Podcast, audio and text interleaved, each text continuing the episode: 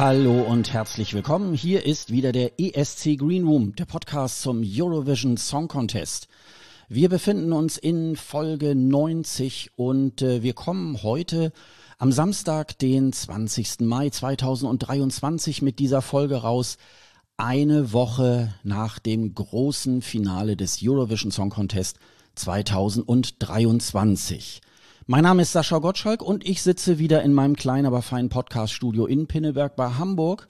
Und in Wiesbaden ist mir wieder zugeschaltet die geschätzte Kollegin Sonja Riegel. Hallo Sonja, grüß dich. Hallo Sascha. Ich war jetzt, ähm, ich muss gerade überlegen, Februar oder März war das, endlich im Ilse de Lange Konzert, von dem Nein. wir ja das Corona-Konzert. Das Corona-Konzert. Und sie hat da am Anfang zwei, drei Lieder gespielt und danach äh, begrüßte sie dann die Fans und hat gesagt, na, hat lange gedauert, ne? Und du hast geschrien wie am Spieß, ja. Genau. Und das Gleiche könnten wir ja auch hier sagen, hat lange gedauert. Äh, wir sind ja eigentlich so ein bisschen, äh, ich weiß gar nicht, ist das, äh, kann man das sagen? Äh, so einen polnischen Abgang gemacht. Wir haben die erste Folge aufgenommen in der neuen Saison und äh, ja, und dann bin ich eingebrochen, so kann man es eigentlich sagen. und ähm, ja, wir haben's, wir waren ja noch mal zwischendurch eingeladen bei Merci Cherie ähm, im Songcheck Nummer zwei war das ja, glaube ich. Da haben wir es ja auch schon ein bisschen erklärt, beziehungsweise ich erkläre es. Es lag ja auch tatsächlich an mir ähm, ich war irgendwie, ich, ich kann es, ich kann es heute eigentlich gar nicht mehr so ganz beschreiben, aber ähm, nach, äh, also seit 2016 machen wir jetzt hier diesen Podcast, äh, mache ich zunächst, habe ich zuerst mit Dennis gemacht, dann ja auch schon, auch schon mittlerweile sehr lange mit dir, liebe Sonja. Und äh, ich habe einfach ähm, keine Kräfte mehr gehabt und habe so gedacht, boah, das geht irgendwie im Moment äh, gar nicht und wir müssen jetzt leider die Notbremse ziehen. Ähm, aber ich habe eigentlich im Hinterkopf immer gehabt, boah, das muss unbedingt weitergehen. Und ähm, jetzt sind wir wieder hier mit einer Finalfolge, äh, denn wir haben ja ein bisschen was aufzuarbeiten. Wir wollen jetzt natürlich nicht jetzt in den nächsten acht Stunden über die Saison des ESC 2023 sprechen, aber sicherlich so ein bisschen auch noch mal punktuell. Äh, du warst aber äh, in der ganzen Zeit natürlich fleißig, während ich so ein bisschen mein Fantum äh, genossen habe. Du hast ja bei Bleistiftrocker äh, unter anderem ja auch über den ESC auch sehr fleißig berichtet. Also du hattest ja richtig geilen Output, ne? Äh, ja, also ich versuche ja jedes Jahr da viel zu machen und auch dieses Mal. Also natürlich ESC und äh, dadurch, dass Deutschland da jetzt auch wieder seit einiger Zeit dann doch mal wieder einen Vorentscheid macht und dieses Mal auch äh, Journalisten dazu eingeladen hat, gab es dann auch Vorentscheidscontent und so, ja, war einiges dabei. Du warst auch beim deutschen Vorentscheid, ne? Das war, glaube genau. ich, ja. Mhm. Also da ist, da konntest du ja auch schon mal äh, sehr viel Einblicke auch hinter die Kulissen auch dann werfen. Das äh, war ja sicherlich auch, auch sehr interessant, ne? Also ich fand den eher den Vorentscheid, den Deutschen, fand ich ja dieses Jahr tatsächlich auch ein bisschen, bisschen besser. Äh, es war ja sehr, sehr viel diverser und sehr viel äh, interessanter auch. Ähm, äh, das war ja sicherlich auch als Journalistin ein bisschen besser auch äh, dann schön zu verfolgen, als wenn man eigentlich immer die gleichen Songs so wie im letzten Jahr dann äh, begleitet. Ne? Ja, das sowieso. Und in dem Fall durfte man auch noch Proben gucken, was man beim großen ESC ja nicht mehr darf. Von daher gab's gab's auch genug zu tun die Tage über zwischendrin noch ein paar Interviews. Ich hatte ja eigentlich mit allen schon vorher detailliert gesprochen, aber dann einfach nochmal kurz so ein Statement abholen. Wie waren jetzt die Proben? Was ist der Gedanke hinter der Bühnenshow und so? Und ja, ich habe es eigentlich sehr genossen und wirklich auch diese Auswahl, die man da hatte, war super. Im Nachhinein ist es so ein bisschen kaputt gemacht worden. Ich meine, es waren die richtigen Sieger, zu denen kommen wir ja noch, aber wenn sich dann Platz zwei und drei irgendwie total unsympathisch äußern, dann hinterlässt das so einen Nachgeschmack, den das irgendwie nicht braucht. Und den eigentlich auch dieser Vorentscheid nicht verdient hatte, weil er, wie du auch schon gesagt hast, er war vielfältiger als im Jahr davor und man hatte viel mehr Auswahl, so irgendwie für, ich weiß nicht, ob für jeden was dabei war, es gibt immer Leute, die meckern, aber es war für viele was dabei. Und deswegen hat das grundsätzlich schon Spaß gemacht. Und dann warst du warst ja beim, also während ich ja ähm, mehr oder weniger dann nur beim ESC als Fan da war, ähm, warst du ja zumindestens akkreditiert. Äh, ähm, auf dem, es gab wieder ein Online-Portal unter anderem. Das war aber mit einigen Einschränkungen auch so versehen, ne? Ja, es gab halt die Proben nicht mehr zu sehen. Also so haben wir es ja die letzten Jahre dann auch gemacht. Da konnte man das schön im Online-Portal halt in Ruhe verfolgen mit Kopfhörern und musste nicht mal in einem Pressezentrum sein, wo es irgendwie äh, laut ist und alles durcheinander und so, sondern konnte sich das schön in Ruhe angucken und äh, irgendwie nachvollziehen. Und im Anschluss gab es Pressekonferenzen, in denen die Acts das dann erklärt haben, was machen wir da und warum, was haben wir uns dabei gedacht. Ja, und das ist alles weggefallen und das war ein bisschen frustrierend. Das heißt, das, was man am Ende dann wirklich machen konnte in diesem Online-Pressezentrum, war im Prinzip nur die Durchlaufproben gucken. Mhm. Also, ich meine, wir haben es hier auch schon öfter gesagt, aber es ist ja so, es gibt für jede Show, drei Shows, die zwei Halbfinals und das Finale, es gibt äh, drei Durchlaufproben, bevor dann die Live-Show kommt. Und diese drei Durchlaufproben, die sind äh, am Tag davor, nachmittags, abends und dann nochmal am Nachmittag die Generalprobe die konnte man äh, online angucken. Ja, es war, glaube ich, nach dem äh, Türkis Carpet irgendwie. Es gibt ja so eine so eine Eröffnungsveranstaltung immer vor dem ESC. Ich glaube danach, also ab 8. Mai äh, konnten auch die vor Ort akkreditierten Journalisten dann auch ins Pressezentrum aber eigentlich ähm, waren dann die Künstler schon eigentlich so im Stress, äh, dass es dann wahrscheinlich auch ein bisschen schwierig war, auch den einen oder anderen dann wahrscheinlich auch äh, fürs Interview ans Mikrofon irgendwie auch zu bekommen, was dann wahrscheinlich ja immer in der ersten Woche immer ein bisschen einfacher ist. Ne? Ja, gut, in dem Fall halt vor Ort sein oder irgendwie online was arrangieren, natürlich, aber es war halt sonst, gab es diese offiziellen Pressekonferenzen, über die ich mich oft beschwere, zu Recht auch, wie ich finde, die sind halt furchtbar, aber manchmal kriegt man dann doch irgendwie so Einblicke und, und kriegt ein Staging erklärt oder wie auch immer und da ist das doch schon ganz gut und es ist vor allem für die Künstler und Künstlerinnen nochmal eine gute Plattform, da sich zu erklären, da irgendwie die Presse zu treffen, wie auch immer, was man da halt noch so machen kann. Und diese Plattform halt wegzunehmen, ist eigentlich nicht nur fies den Journalisten gegenüber, sondern auch den Acts. Und was sie dann am Pressekonferenz, ich meine, es gab ja diese, ähm, dieses TikTok-Format mit dem ukrainischen Kommentator, der dann halt auf TikTok mit jedem irgendwie so dieses, was sie Meet and Greet nennen, einfach so Viertelstunde mit jedem gesprochen hat. Das war halt erstmal was exklusiv auf TikTok, wie leider viel zu viel bei diesem yeah. ESC. Yeah. Und dann war es halt, ich meine, er stellt die Fragen und dann kommen noch so ein paar Fanfragen rein, die natürlich ausgewählt werden. Also das ist ja was komplett anderes dann. Ja, das also das habe ich auch nicht verstanden. Einerseits ähm, im, im letzten Jahr hatten wir das ja der der erste Durchlauf der Einzelproben war dann ähm, auch nicht öffentlich, so dass man sagt, okay, die Künstler müssen sich erst noch mal so ein bisschen eingrooven. Äh, TikTok hat da allerdings auch schon eine Rolle gespielt. Und nee, in, darf, darf ich kurz mhm. einhaken? Es war ein bisschen unter, war ein bisschen anders. Es war letztes Jahr war schon die komplette erste Einzelprobe nicht einsehbar, sondern erst die zweite. Ja, das Im Jahr, ich. Im Jahr davor war es im Jahr davor war es der erste Durchlauf von mhm. den Proben, von so, den ersten ja, Proben. Ja, also nur, dass, genau, nur dass, dass wir nur den ersten genau. Durchlauf nicht gesehen haben und genau. dann den Rest. Und mhm. dann haben sie die, die ersten Einzelproben komplett gestrichen. Es gibt zwei mhm. Einzelproben für jeden Act. Sorry. Mhm. Ja, ja. Und, und äh, naja, und also äh, da könnte man sagen, okay, da schützt man dann auch die Künstler und sie können sich mal eingrooven auf der, auf der Bühne und so weiter. Und aber ich denke, so in diesem Jahr, äh, wenn man das so komplett gestrichen hat, kann man sagen, kann man erstmal nicken, ja, habt ihr recht aber es dann irgendwie an TikTok zu verkaufen, ja, auch noch äh, sozusagen äh, komplett in chinesischer Hand, wo man so denkt, warum nutzt ihr das nicht und äh, macht es meinetwegen auf YouTube und macht irgendwie einen eigenen äh, Aufbau, weil man jetzt sagt, okay, die EBU möchte gerne äh, dass das Zeug irgendwie selber und exklusiv irgendwie halt nutzen. Nein, man gibt es dann jetzt irgendwie an so eine fragwürdige äh, Plattform weiter. Ähm, das hat sich mir tatsächlich auch nicht so ganz erschlossen. Bei den, nee, und bei, weißt ja. du, sorry, wenn, wenn du sagst, wir wollen die Künstler schützen und das ist ja ein Teil der offiziellen Begründung. Also ja. das, das denken wir uns ja nicht aus, sondern das sagt ja die EBU so. Ja, ja. Dann musst du es auch konsequent, dann, dann machst du gar nichts. Dann machst genau. du keinen Live-Blog auf der offiziellen Seite, dann zeigst du nicht von jedem zehn Fotos, dass, mhm, dass sich genau. jeder da schon was zusammenreimt ja. und dann zeigst du nicht diese Snippets, ob auf TikTok oder YouTube. Dann machst du es ganz dicht. Das ist, das, natürlich ist das dann auch, ist schade für uns alle, ganz klar. Aber dann ist die Begründung sinnvoll zu Ende geführt. So ist es völliger Mist. So erzählen die uns Quatsch. Nein, die wollen das irgendwie woanders hin verkaufen an ihre Sponsoren und deswegen ist die Presse ausgeschlossen. Und dann was von Schutz von Künstlern zu erzählen, und da, da kann ich mich jetzt schon gleich aufregen, wir sind ja noch am Anfang. Aber es gab ja diese Pressekonferenz, äh, EBU, ich weiß nicht, ob du die irgendwo gesehen hast, ich weiß auch gar nicht, ob es die, die gab es wahrscheinlich noch nicht mal irgendwo auf YouTube zu sehen. Vielleicht hat die irgendwer hochgeladen, keine Ahnung. Aber äh, gab's so unter anderem halt äh, mit der BBC, aber halt auch mit Martin Österdahl, der dann auch so ein paar Sachen gefragt wurde.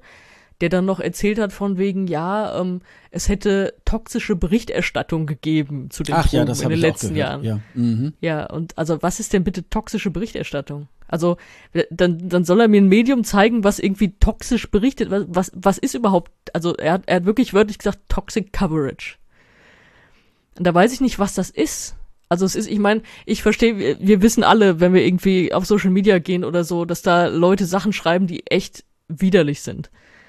Aber, aber das, erstmal sind das nicht, dass ich wüsste, dass das irgendwie die Journalistinnen sind.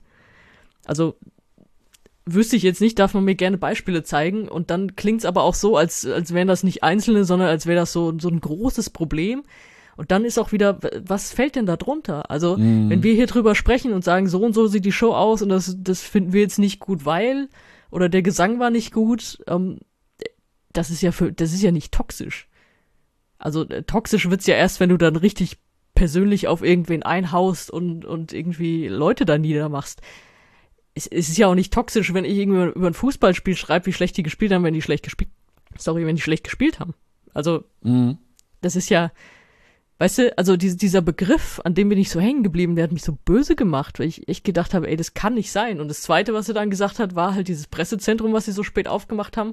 Da haben sich ja dann auch ein paar Länder beschwert, nicht weil sie Mhm. gedacht haben, hier Pressefreiheit, sondern weil sie sich benachteiligt gesehen haben. Halt die Halbfinalländer, die dann keine Möglichkeit hatten, sich da irgendwie mit Leuten zu treffen. Und da hieß es dann, das sei eine Geldfrage, was halt auch irgendwie Quatsch ist. Also wurde dann natürlich auch nicht vorgerechnet. Aber halt, ich meine, du hast ja sowieso diese Räumlichkeit, du öffnest die eine Woche später. Ich weiß nicht, was das kostet, aber im, im Gesamtzusammenhang wird das nicht mega viel kosten. Und du hast ja lustigerweise Sponsoreneinnahmen äh, von irgendwelchen Plattformen, die auf einmal Proben zeigen dürfen.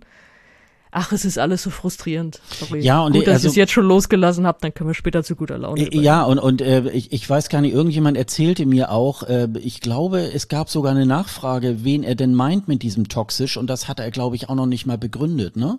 Also es war gar nicht klar, waren es jetzt die Medien, war es Social Media? Wenn es Social Media war, kann er es ja nicht den Medien sozusagen Nee. zuschieben äh, und äh, das war so, das war so ein bisschen vorgeschoben.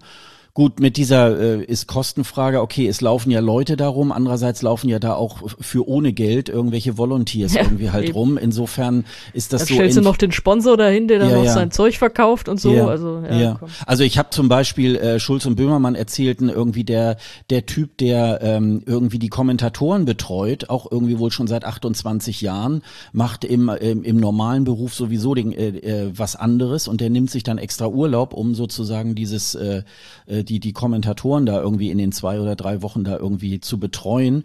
Also äh, kann es an der Stelle auch wahrscheinlich gar nicht so viele Personalkosten irgendwie geben. Äh, die meisten sind dann beim beim äh, äh, Host Broadcaster und äh, da sind die Personalkosten sowieso da. Ob die dann nun für irgendeine Fernsehsendung dann gerade eingesetzt werden oder jetzt für den ESC, ist es natürlich ja, ist ja genau dasselbe. Also ähm, das ist alles nicht so ganz schlüssig. Also ich hörte mal, dass zum Beispiel das Pressezentrum in Düsseldorf 2011 äh, sogar teurer war als nachher die Show davor. Das kann schon alles sein. Aber dann kann man sich natürlich tatsächlich überlegen, äh, wen man da noch akkreditiert, um es sozusagen ein bisschen effektiver zu machen. Aber das Ganze einzuschränken, ähm, das weiß ich nun auch nicht. Und Benny von ESC Kompakt schrieb ja noch einen Artikel darüber, äh, das war allerdings aus dem letzten Jahr, dass man wohl Kontrollen gemacht hätte, rumgelaufen wäre und irgendwie den Leuten auf den Laptop geschaut hätte, ob sie denn dann auch wirklich für das akkreditierte Medium dann arbeiten, finde ich eigentlich auch sehr übergriffig. Also ähm, Ja, also, es wird auch, es ne? wurde auch zum ersten Mal dieses Jahr abgefragt, wenn, weil ähm, es gab ja überhaupt zum ersten Mal diese Unterscheidung zwischen Medium und Fanmedium. Also du konntest dich entweder als das eine oder als das andere akkreditieren. Oder, oder was heißt konntest, du musstest halt, je nachdem, wa- was du halt bist, musstest du es machen. Und da wurde dann irgendwann abgefragt, ähm, arbeiten sie auch für und dann entweder Fanmedium oder Medium, je nachdem, also das, das wo, wofür du dich gerade nicht akkreditierst und das solltest du dann auch mit angeben. Also das Mhm, ist, okay. hätten wir jetzt währenddessen äh, Greenroom-Folgen aufgenommen, hätte ich das wahrscheinlich auch theoretisch da angegeben. Ah, so. okay. Mhm. Aber halt auch, ich weiß nicht warum, weil, ähm, ja? Mhm. Mhm. Ja, ja. Also das ist halt so, ähm, ja, also mich, mich stört es äh, ein ganz klein bisschen, wenn ja immer so gesagt wird, ach ja, und die Hälfte sitzt da ja auch und schreibt noch nicht mal irgendwie einen Satz oder so. Ich finde immer, ähm, das ist teilweise, sollte man sich das nicht herausnehmen. Natürlich gibt's immer schwarze Schafe und ähm, da kann man aber, glaube ich, auch ähm, als vergebender Sender, der dann Akkreditierung vergibt, da natürlich auch draufschauen, weil der weiß ja am besten, was in seinem Land so an Medien rumläuft oder an Fanmedien auch. Äh, dann muss man halt bei dem einen oder anderen sagen, du, du hast aber irgendwie auch äh, im vergangenen Jahr beispielsweise auf deiner Homepage oder so oder auch, äh, was weiß ich, auch keinen ordentlichen Output gehabt. Warum sollten wir dich jetzt akkreditieren? Und letztendlich ähm, leiden jetzt aber alle irgendwie darunter. Also es ist alles, glaube ich, so ein bisschen vorgeschoben. Manches hat vielleicht einen wahren Kern, aber irgendwie ist es alles äh, ein bisschen unschön.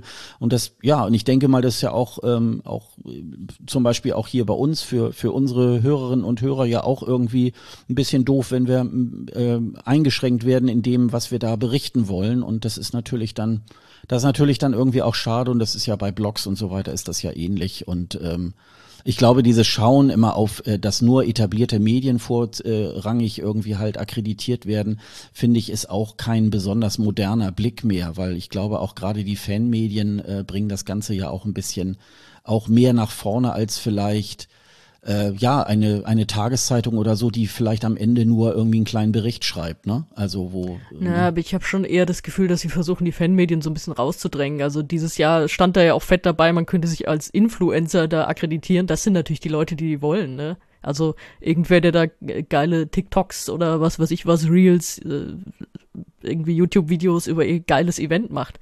Das sind natürlich das, was sie wollen, ja. Also das war auch schon auffällig. Und äh, Fanmedien, ich finde, es gibt viele, die sich mit dem Begriff Fanmedium auch irgendwie so eher klein machen. Also da gibt's ja so viele, die tolle Interviews führen, die toll recherchieren, die da tief drin sind, tief graben in den Sachen mich, mich stört's immer nur, und das habe ich immer wieder gesagt, ähm, für mich hat im Pressezentrum nichts zu suchen, wenn irgendwer mit Fahnen auf dem Tisch rumsteht. ja. Und das habe ich viel zu oft und eigentlich jedes Mal, wenn ich da war, erlebt, dass da mit Fahnen auf dem Tisch gestanden und mitgesungen wird oder in Pressekonferenzen einfach nur gesagt haben, wir sind alle so stolz auf dich. Und das sind Leute, die gehören für mich dann in die Halle als Fans. Also das ist, da, da hätten ja alle viel mehr von, wenn die einfach in der Halle stehen und jubeln und also das finde ich schwierig, aber ich finde so Fanmedien, das ist so, viele wertet das so ab, ohne dass es das sollte, ja. finde ich. Ja. Ja, hast du recht. Ja, das finde ich auch. Also abgesehen davon, ich, ich sage das jetzt hier alles, ich war als normales Medium tatsächlich akkreditiert, das muss ich dazu sagen, weil ich mache ja nicht nur ESC, das ist ja dann auch denen vorbehalten, die halt nur über den ESC berichten, so wie, also ESC Green Room wäre jetzt eher ein Fanmedium natürlich. Mhm, mhm, mhm. Ja, also ähm, das, das war so, das ist so ein bisschen so der negative Beigeschmack bei diesem ESC. Ähm, insgesamt finde ich ja, ähm, war das ein sehr schöner ESC. Ähm, vielleicht noch mal so, ähm, noch mal eben, wir haben ja, wir haben ja eben schon drüber gesprochen. Wir sind noch von äh, Marco und Alkis eingeladen worden äh, vor, ich glaube, zwei Monaten ähm, zu deren Songcheck. Und wir haben eigentlich das Glück gehabt, wir haben eigentlich ähm, so den Blog gekriegt mit eigentlich mit den geilsten Titeln aus diesem Jahrgang. Ähm, ich stehe ja da nach wie vor dazu, auch wo ich jetzt, äh, ich war ja jetzt live in der Halle auch äh, vor Ort, äh, natürlich letztendlich bei jedem Song irgendwie mitgeklatscht habe.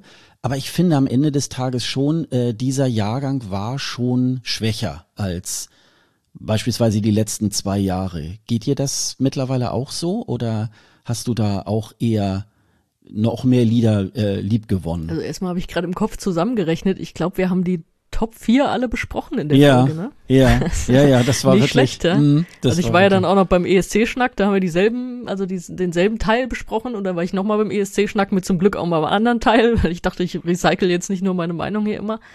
Aber, ähm, oh, schwierig. Also, hm, ja, also ich, ich bin ja in so Phasen und jetzt ist halt die Phase, wo ich dann so, wo ich jetzt nicht mehr viel diese Songs höre, weil dadurch, dass ich so jemand bin, die sich dann tatsächlich alle Durchlaufproben auch reinschraubt, habe ich dann irgendwann diesen Overkill und kann das dann nicht mehr richtig beurteilen. Wahrscheinlich, das muss, wenn du mich das in zwei Jahren nochmal fragst, dann kann ich dir die Jahrgänge besser einordnen. Aber für mich war da einiges Gutes dabei. Es war auch viel dabei, was nicht toll war. Ich fand es insgesamt, da kommen wir ja gleich noch zu einigem, sehr vorhersehbar mit einzelnen Ausnahmen, aber ich fand vieles vorhersehbar. Und sonst, ähm, ja, ich, ich bin bei Durchschnitt wirklich im Moment. Also es waren Sachen dabei, die ich wirklich gerne mochte und, und Sachen, die ich nicht gebraucht habe. Und da, das pendelt sich bei mir im Durchschnitt ein. Es ist nicht wie 2007. 2007 war geil. ja, da kann man natürlich. Ja, es sagen ja, also im, im Rückblick sagen ja viele Leute, ähm, ja, der Jahrgang 2011 war ja so schwach. Ich habe den gar nicht so schwach ja, in stimmt. Erinnerung, aber ähm, so schwacher und, Sieger halt. Ja, und schwacher Sieger und und äh, das ist natürlich irgendwie alles so. Ja. Sind wir schon toxisch, wenn wir schwacher Sieger sagen? Ja, genau. Wir müssen jetzt immer aufpassen, sonst äh, werden wir dann auch irgendwann ausgesteuert. Ähm, ja, dann gehen wir doch gleich mal äh, tatsächlich zu dem äh, Sieger des ESC. Ich kann mich erinnern, dass ich bei äh, Alkes und Marco äh, gesagt habe, also so einfach gestrickt ist der ESC nicht, äh, dass Loreen noch mal ein zweites Mal eigentlich nicht mit äh, Euphoria 2.0, sondern eher 1.1 äh, äh, sozusagen den ESC gewinnt. Nun ist es aber doch passiert und ähm, ja, das hat ja auch wahrscheinlich so seine Gründe. Aber sagen wir mal so, bist du zufrieden mit dem, mit dem Sieg? Oder hättest du jemand anders gerne vorne gesehen? Och, ja, ist halt jetzt nicht sonderlich innovativ, ne? Also, aber ich fand schon absehbar. Also es gibt ja diesen Pressepoll, den man dann äh, machen kann. Den habe ich dann auch ausgefüllt. Was glaubst du, wer gewinnt? Da habe ich schon Schweden dann reingeschrieben, weil, weil ich mir das schon dachte das, das ist ja jetzt nicht so groß abgefallen, nachdem, dass man, dass man dachte, okay, was bringt's jetzt für ein Staging? Sie kann das vom Melfest nicht, nicht bringen, weil zu schwer und so. Ich mhm. fand, es war natürlich kleiner, aber für die Kamera das absolut gewirkt. Das, das war so das, das erste, was man gedacht hat, okay, wird vielleicht das Staging kleiner und schlechter. Und es wurde es nicht. Und von daher war es ein erwartbarer Sieg und allein erwartbar macht die Sache ja schon ein bisschen langweiliger. Ja, das, ich weiß nicht, ich habe jetzt aber Huch, mein, mein Wecker. Ich, Moment, mein Wecker. Aufstehen. Nochmal, wo war ich? Ähm, ja, es war erwartbar, was soll man sagen? Aber ich habe jetzt auch keinen anderen Sieger gehabt. Also ich hätte jetzt von denen, die da oben sind, äh, niemanden, wo ich sage, hätte das gewinnen müssen. Ich meine, es war so klar, dass Loreen gewinnt das Tele äh, das Jury-Voting, Carrier gewinnt das Televoting und dann muss man sehen, wer wie viel von den anderen jeweils kriegt. Und ich fand eigentlich war Schweden im Televoting besser, als ich gedacht hätte. Also es war ja zweitbeste im Televoting, das hätte ich so nicht wirklich erwartet. Also und von daher dann ist das auch ein verdienter Sieg, auch wenn es halt langweilig ist. Und der Song an sich ist für mich, auch das haben wir schon bei Merci Cherie auch gesagt, ist jetzt nicht spannend oder so. Sie macht den halt gut. Also sie mit ihrer Performance, mit ihrer ganzen Art, sie legt halt was in den Song rein, was den besonders macht. Als Studioversion gibt er mir nicht viel. Also ich muss eher sagen, ähm, ja, ich bin da einfach dann auch ein guter Verlierer. Ähm, ich, ich kann und konnte ähm, mit dem Beitrag so nichts anfangen, aber sie haben es natürlich ich glaube, an, am Ende des Tages war es tatsächlich so, wenn wir uns die ganzen Vorrunden und das Finale des Melodiefestivalen ansehen, habe ich fast das Gefühl, es ist sogar eher darauf angelegt, ähm, äh, Loreen da nochmal ganz groß nach vorne zu bringen. Das allein wird, äh, führt ja nicht zum Erfolg, aber der, der Auftritt und diese Besonderheit, auch wenn ähm, ja man sozusagen beim Anblick dieses ähm, Auftrittes klaustrophobische Anfälle bekommt oder ja. äh, als das damals mit dem Melodiefestivalen war, habe ich damals so ja, mich erinnert gefühlt äh, an das Erdbeben in der Türkei, das gerade irgendwie äh, vorübergezogen ist äh, über das Land äh, mit den eingeschlossenen Menschen. Ähm, das war so. Okay, das ist mir zu fies, da bin ne? ich raus. Ja, äh, also das war gerade unmittelbar. Das äh, hat natürlich jetzt im Mai äh, keiner mehr gedacht, weil es zu lange her war. So, ähm, insofern äh, hat das überhaupt nichts gebracht.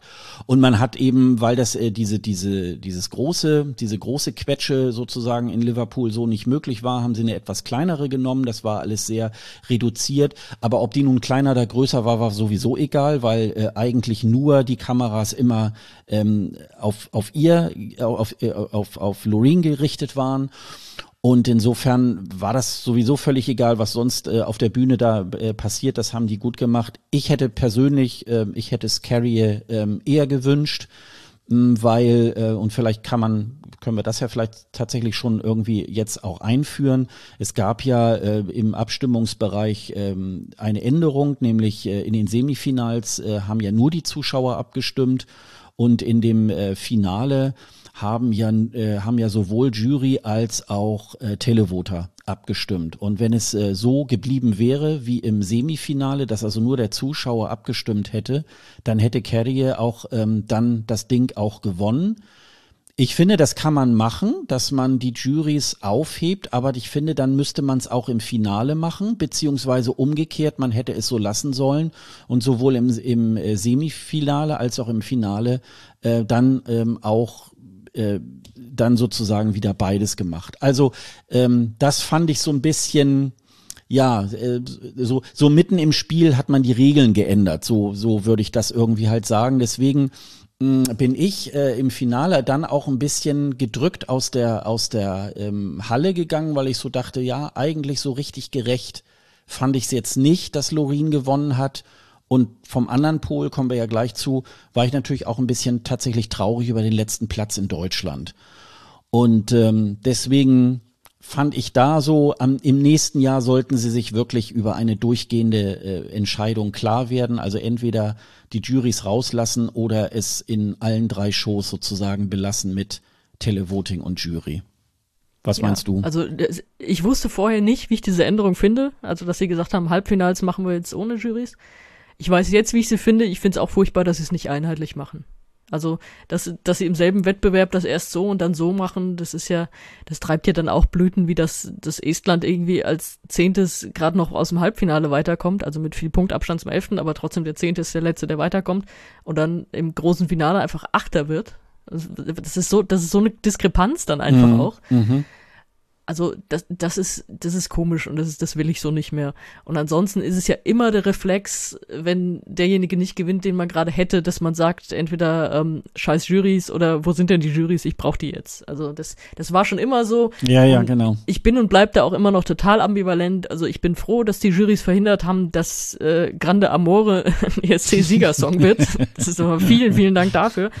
Und aber, dass sie für Oflam den Finaleinzug vermiest haben, da bin ich halt immer noch sauer. Also das, das wird's dann immer so sein. Und du kennst halt auch die Regeln. Also äh, das muss man ja auch davor sagen. Also du weißt, du schickst Loreen dahin und die wird halt absahen. Mit so einem Song, mit so einer Performance wird die bei den Juries absahen. Das haben wir ja alle gewusst.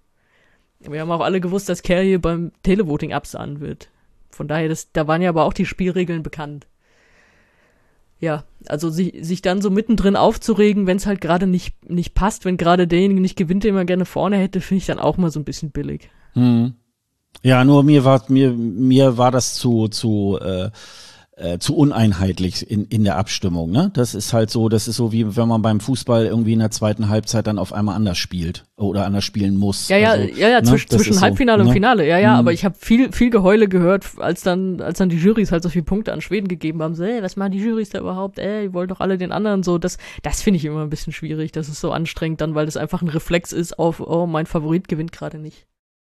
Ja, und deswegen sage ich ja auch, da muss man irgendwie auch guter Verlierer sein. Irgend, ich, ich, äh, äh, ich bin ja auch kein großer Euphoria-Fan.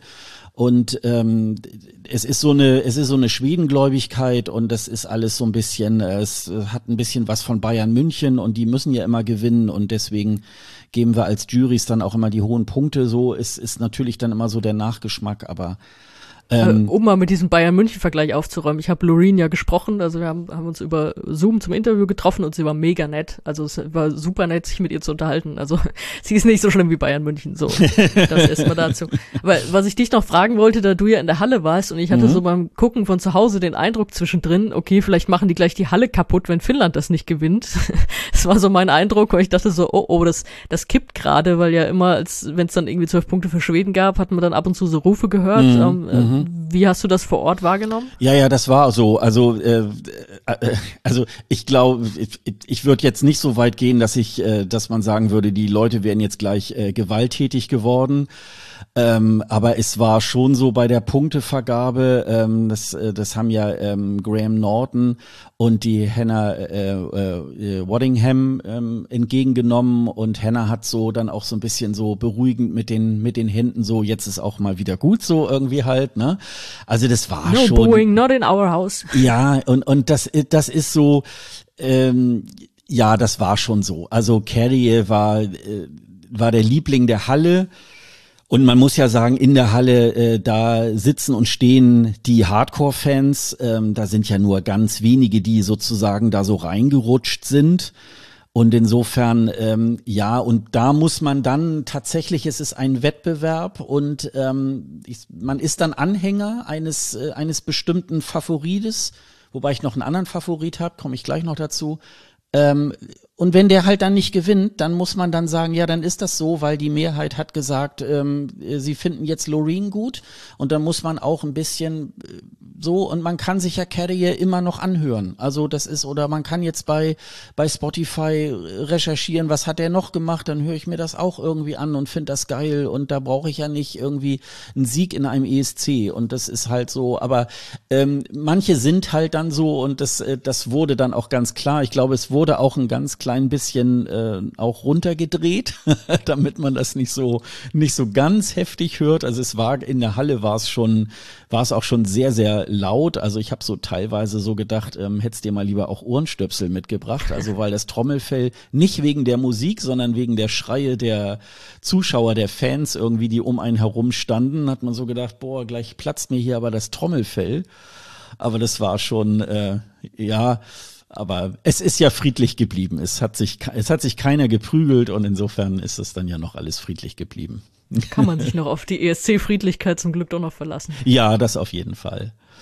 Ja, bevor wir vielleicht so mal die Top Ten oder so durchgehen, äh, gibt's natürlich noch einen anderen äh, großen rosa Elefanten, äh, nämlich Lord of the Lost sind leider für Deutschland wieder letzter geworden.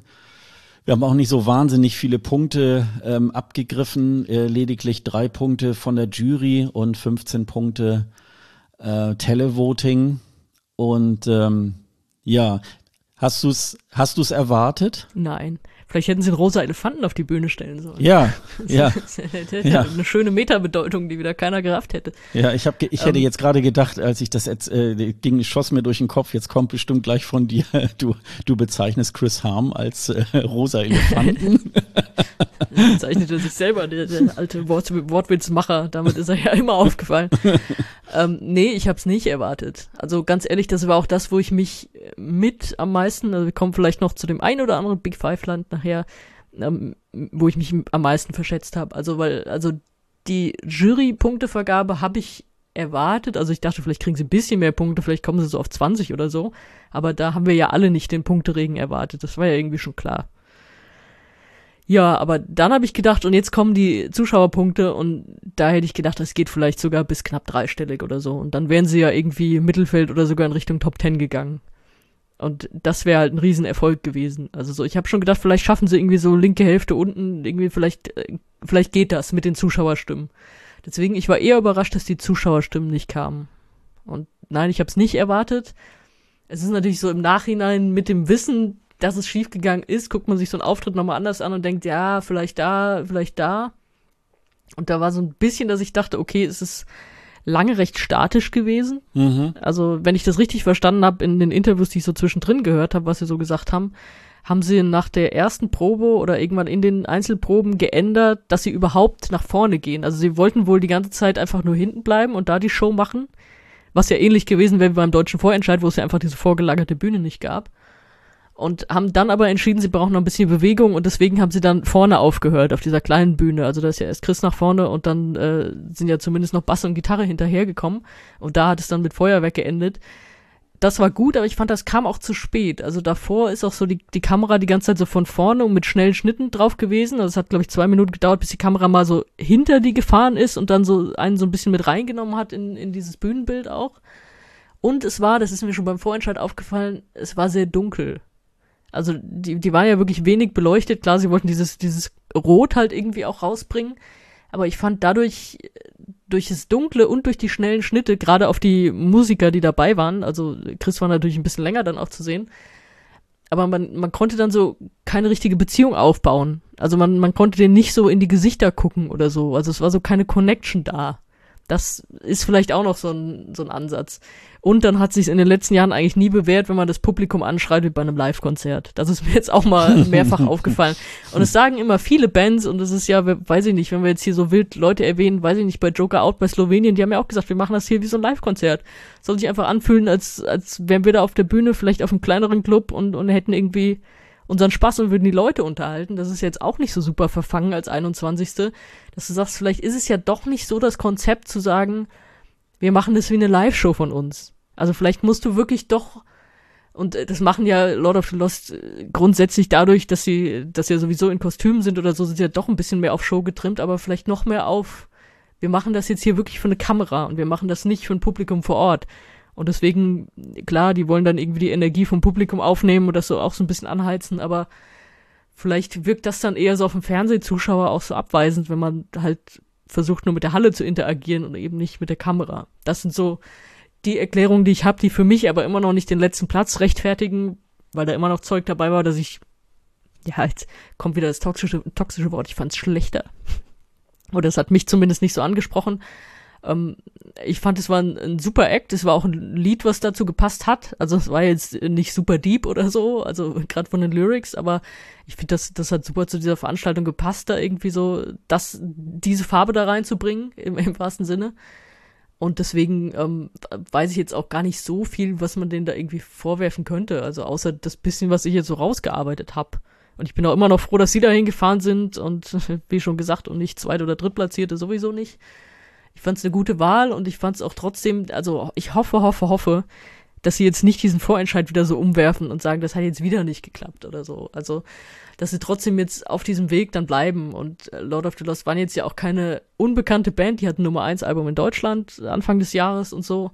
Also einfach weiter auf dem Weg bleiben und sich da jetzt nicht verrückt machen lassen von irgendwelchen Dummbabblern war jetzt langes Plädoyer und jetzt kannst du sagen, wie du es fandest. Ja, das äh, also finde ich, das finde ich auch. Äh, du du hast auch äh, du hast auch äh, vieles oder alles äh, richtig ähm, gesagt. Ähm, ich habe es äh, tatsächlich auch so in der in der ich habe gedacht, die, ah, nein, die kommen in die Mitte. Also das kann ja, das müsste ja mit dem Teufel zugehen. So, ähm, da ist man natürlich manchmal auch so ein bisschen in der in der in der Bubble so ein bisschen drin, dass es äh, äh, äh, es soll auch äh, in der deutschen Delegation sollen die auch alle sehr euphorisch da gewesen sein. Nein, das kann ja niemals so sein. Mir ist gestern, ich habe also äh, vorgestern die beiden Semifinals mir nochmal in der Mediathek ange angeschaut und auch das Finale gestern Abend, auch mit den äh, Vor- und Nachberichterstattungen dann nochmal, um nochmal so dieses Fernsehbild ähm, auch zu haben. Und mir ist dabei irgendwie eingefallen, wir werfen ja uns Deutschen immer so ein bisschen vor, wir sind nicht mutig genug. Also wir schicken dann eher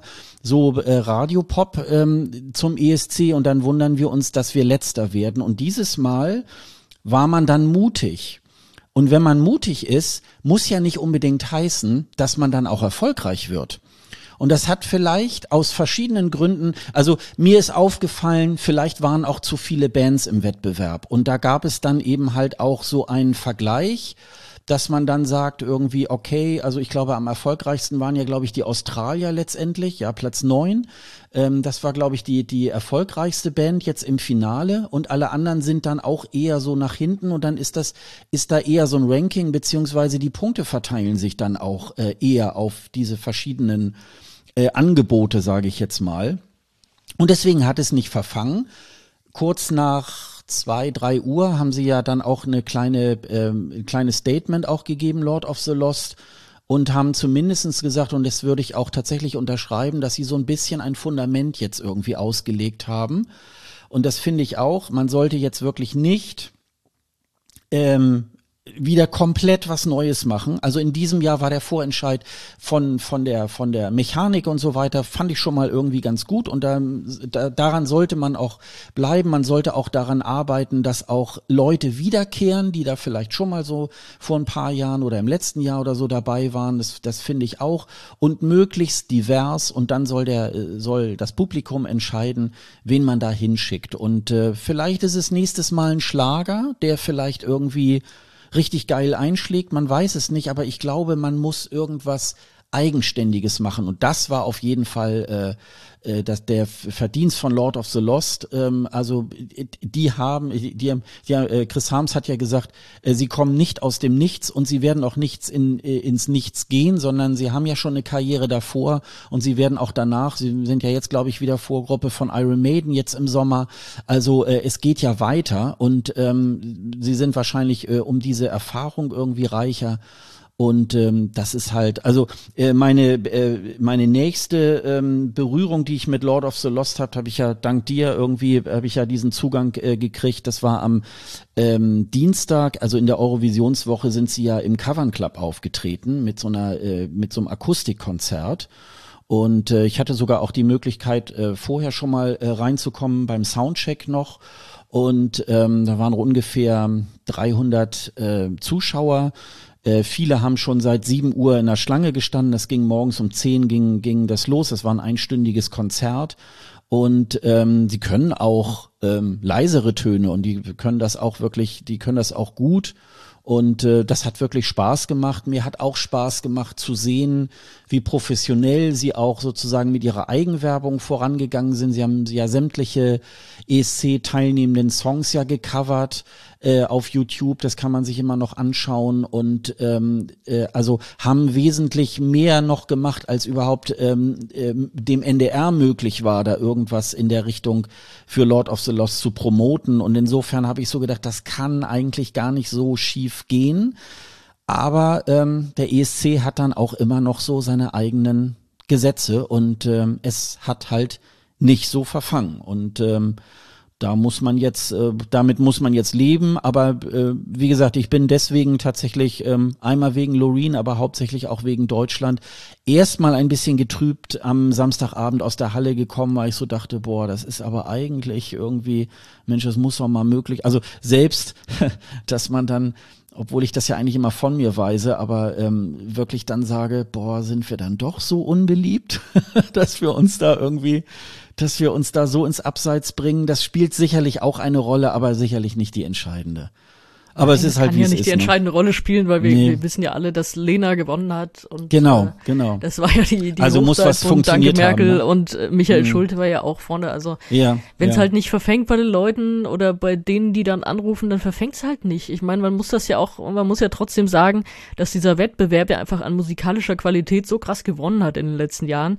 Und das siehst du daran, dass der Platz 20 vom letzten Jahr inzwischen einfach ein riesen Hit ist, der immer noch überall gespielt wird und Rosalind jetzt einfach ein Riesenstar ist.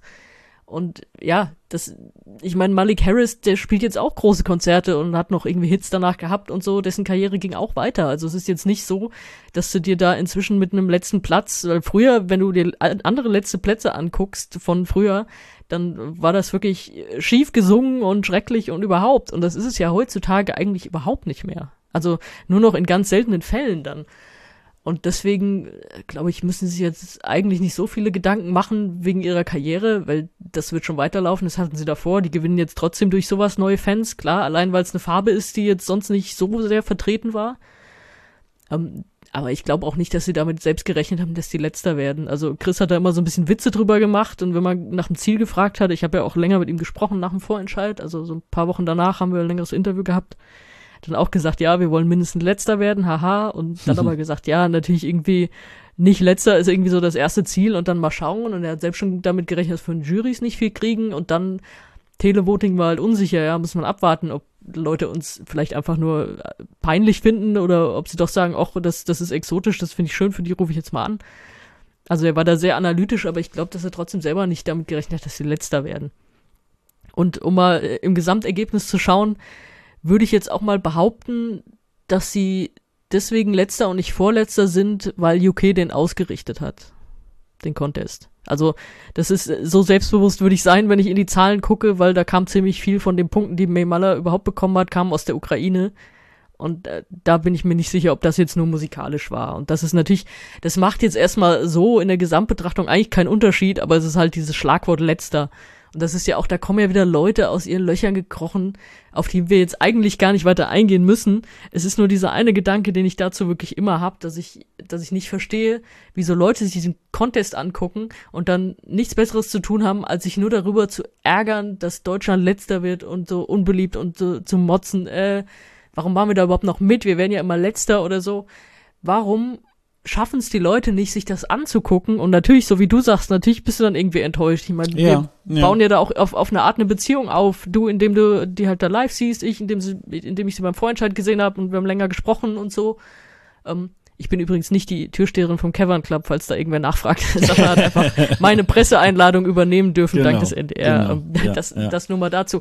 Aber äh, nee, ähm, ja, also du hast, du, wenn du da einschaltest, und nur denkst, ey, Deutschland ist letzter, was für ein scheiß Wettbewerb, Du kannst diesen, dieses Ding aber auch einschalten und sagen, boah, da werden mir jetzt 26 Sachen vorgestellt. Und da ist mit Sicherheit was dabei, was mir gefällt. Und dann nehme ich aus dem Abend was mit. Dann nehme ich was mit für meine Playlist oder ich fühle mich einfach nur gut unterhalten. Vielleicht fühle ich mich auch von einem Intervall echt gut unterhalten. Oder vielleicht finde ich die Punktevergabe lustig oder wie auch immer. Also da ist so viel gute Show. Und dann nur zu sagen, das ist scheiße und hoffentlich machen wir da nie wieder mit und so, nur weil Deutschland dann schlecht ist, das ist so ein verbohrtes, schreckliches Denken. Das finde ich ganz schlimm und das ist das, das was ich am, am schlimmsten finde und auch, dass solche Leute sich jetzt wieder berufen fühlen, aus ihren Löchern zu kommen, oh, meine Güte, ey, das, das haben auch Lord of the Lost nicht verdient, also ganz ehrlich. Nee, das muss man auch nicht äh, äh, zitieren. Es gibt ja auch immer noch ähm, das Argument, ähm, dass die zwölf Punkte ja auch nicht reichen. Man müsste eigentlich 26 Punkte vergeben. Ich glaube aber nicht, dass das was bringt. Zum einen wird es, glaube ich, für den ähm, ja, normalen Zuschauer, der da jetzt zufällig irgendwie einschaltet, überhaupt gar nicht erkennbar. Also ähm, insofern das zum einen und ich glaube, ähm, selbst wenn es diese 26 Punkte geben würde, wäre jetzt dann Deutschland nicht auf einmal auf Platz drei. Also insofern äh, wäre das vielleicht weiter vorne dann dabei, das mag schon sein, aber es ist ja trotzdem immer noch so der hintere Bereich und insofern das würde uns ja im Grunde auch nicht helfen. Ne? Nee, also, vor allem nicht für die Leute, die immer nur schreien, dass man das eigentlich gewinnen muss. Ja, also das ist ja so, da, äh, weißt du, da geht's dann so um diese Geschichte und wir bezahlen den ganzen Bums, ähm, was ja auch nicht äh, so in der Form stimmt. Äh, wir schicken doch irgendwie der Ukraine auch Panzer, dann müssen sie uns doch eigentlich auch dann irgendwie Punkte geben und all so ein, all so ein Quatsch irgendwie. Also da muss man dann tatsächlich auch mal ähm, die Kirche im Dorf lassen und ähm, ich finde das dann äh, auch. Es ist äh, wie ein Spiel und ähm, mal verliert man und ich bin mir ganz sicher, wir werden das alle noch erleben, dass Deutschland das Ding auch mal wieder gewinnt. So und dann werden wir uns da irgendwie auch drüber freuen und äh, wo auch immer es dann stattfinden wird, ob es dann in Hamburg, in Berlin oder vielleicht bei dir in Wiesbaden irgendwie stattfindet. Äh, das werden wir dann. das Stadion endlich mal ausverkaufen. ja, genau. Und da werden wir dann mal gucken irgendwie. Ich glaube, das, das ist halt so, nächstes Jahr ist neues Spiel, neues Glück und äh, dann werden wir mal schauen, ähm, wie es dann, wie es dann tatsächlich da irgendwie auch so weitergeht. Ich würde gerne einmal springen und zwar äh, würde ich gerne, weil ich diesen Aspekt eigentlich vielleicht, den wir auch vorhin schon mal so besprochen haben, ich würde gerne noch mal in die in die Halbfinals gehen. Da habe ich ja mhm. äh, vorhin äh, gesagt, äh, da sind ja ist ja nur Televoting ähm, zugelassen worden. Und ich muss mal ganz ehrlich sagen, nun war es in meinen Augen ein schwacher Jahrgang, so dass man eigentlich sowohl im ersten, was schon stärker war, äh, ähm, so, aber auch natürlich im zweiten Halbfinale, ist aus meiner Sicht ähm, gar nicht so viel überraschend nicht weitergekommen. Also ich bin eigentlich mit den äh, Finalqualifikanten im ersten und im zweiten Halbfinale ähm, kann, das kann ich sehr gut unterschreiben. Äh, würde dir da jemand fehlen, der da jetzt ausgeschieden ist, wo du jetzt sagen würdest, ah, das ist aber schade, dass der nicht ins Finale oder die nicht ins Finale gekommen sind? Das habe ich tatsächlich auch schon überlegt und muss sagen, erstmal eigentlich nicht. Mhm. Also grundsätzlich, äh, wenn wir jetzt schon auf Einzelne eingehen wollen, hätte ich äh, den niederländischen Song gerne gehabt, aber ich habe schon gesehen, warum das nicht weiterkommt. Also das, das war halt auch, das war was, das konnte man in Proben sehen, das konnte man auch in der Live-Show sehen. Also die haben sich keinen Gefallen getan mit dieser Drehscheibe. Das ist, warum lernen die auch nicht aus den Fehlern, die man kennt? Das, ich meine, Lettland stellt die an Sophie-Scheinwerfer auf, dann kommen die mit der Sisters-Drehscheibe, dann machen alle irgendwie ihre großen Köpfe hinten auf die Leinwand. Das ist so, das hätte man denen auch sagen können, dass das nichts wird. Na, jedenfalls äh, Niederlande mit dieser Drehscheibe, das, das war ja eigentlich so von der Inszenierung, weil man hat diese Scheibe ja nicht so oft gesehen. Das war ja nicht wie bei den Sisters, dass man die ständig dann von hinten gesehen hat, während die sich gegenüber angeschrien haben, sondern da war ja schon ein Konzept dahinter, wer wann wo geht, wann die sich gegenüberstehen, wann vielleicht jemand hinten auf der Scheibe so einmal vorbeifährt nur und so. Das, also es war jetzt nicht schlecht gedacht aber man hat gemerkt, dadurch, dass die beiden ja jetzt auch nicht so sicher waren in ihrem Gesang, da gab es ja vorab auch dann irgendwie Probleme, hat man gemerkt, dass die auch durch diese Inszenierung, bei der die so viel laufen mussten und irgendwie so on point genau richtig sein mussten, dass die so mit sich gekämpft haben, dass es gar kein Duett werden konnte, richtig. Und das war schade, aber es war gut sichtbar, dass es nichts wird, aber ich mag halt dieses Lied an sich bis auf die letzten Sekunden immer noch total gerne. Deswegen, der Auftritt hat mir nicht gefehlt. Ansonsten äh, habe ich ja jeweils getippt, wer weiterkommt. Das war jetzt nicht mein Wunsch, aber es war einfach, dadurch, dass nur Televoting war, dachte ich, ist ganz, ganz gut zu tippen. Ich hatte jedes Mal neun von zehn. Und ich habe im ersten Halbfinale echt gedacht, dass Malta weiterkommt. Und Malta ist ja letzter geworden im ersten Halbfinale. Aber ich fand das irgendwie unterhaltsam. Ich fand das total süß, dass sie das wie so ein Videospiel aufgebaut haben. Witzig war, dass sie einfach, dass der erste Shot auf der Bühne war einfach die Pappfigur von Destiny. Sowas musste auch erstmal kommen. Und das, das war irgendwie so sympathisch und dann so mit diesem, mit diesem Sweater, der dann irgendwie, äh, diese Tricksweater, die dann auf einmal silber sind und so, das war irgendwie cool. Und das hat aber scheinbar niemanden vorgelockt, warum auch immer. Und im zweiten hätte ich gedacht, dass Georgien es doch irgendwie schafft, wegen ja, hier Wind ja. Windmaschine Drama und so. Mhm. Konnte ich aber dann auch drauf verzichten. Also habe ich jetzt auch nicht wirklich gebraucht. Und sonst fand ich was leider relativ einfach zu sagen, ja. wer da so ausfällt. Ja. Ja, das ging mir nämlich auch so. Und ich habe aber andererseits auch so gedacht, das ist jetzt doch mal ein klareres Ergebnis, äh, da die Juries eben halt da mal nicht mitmischen.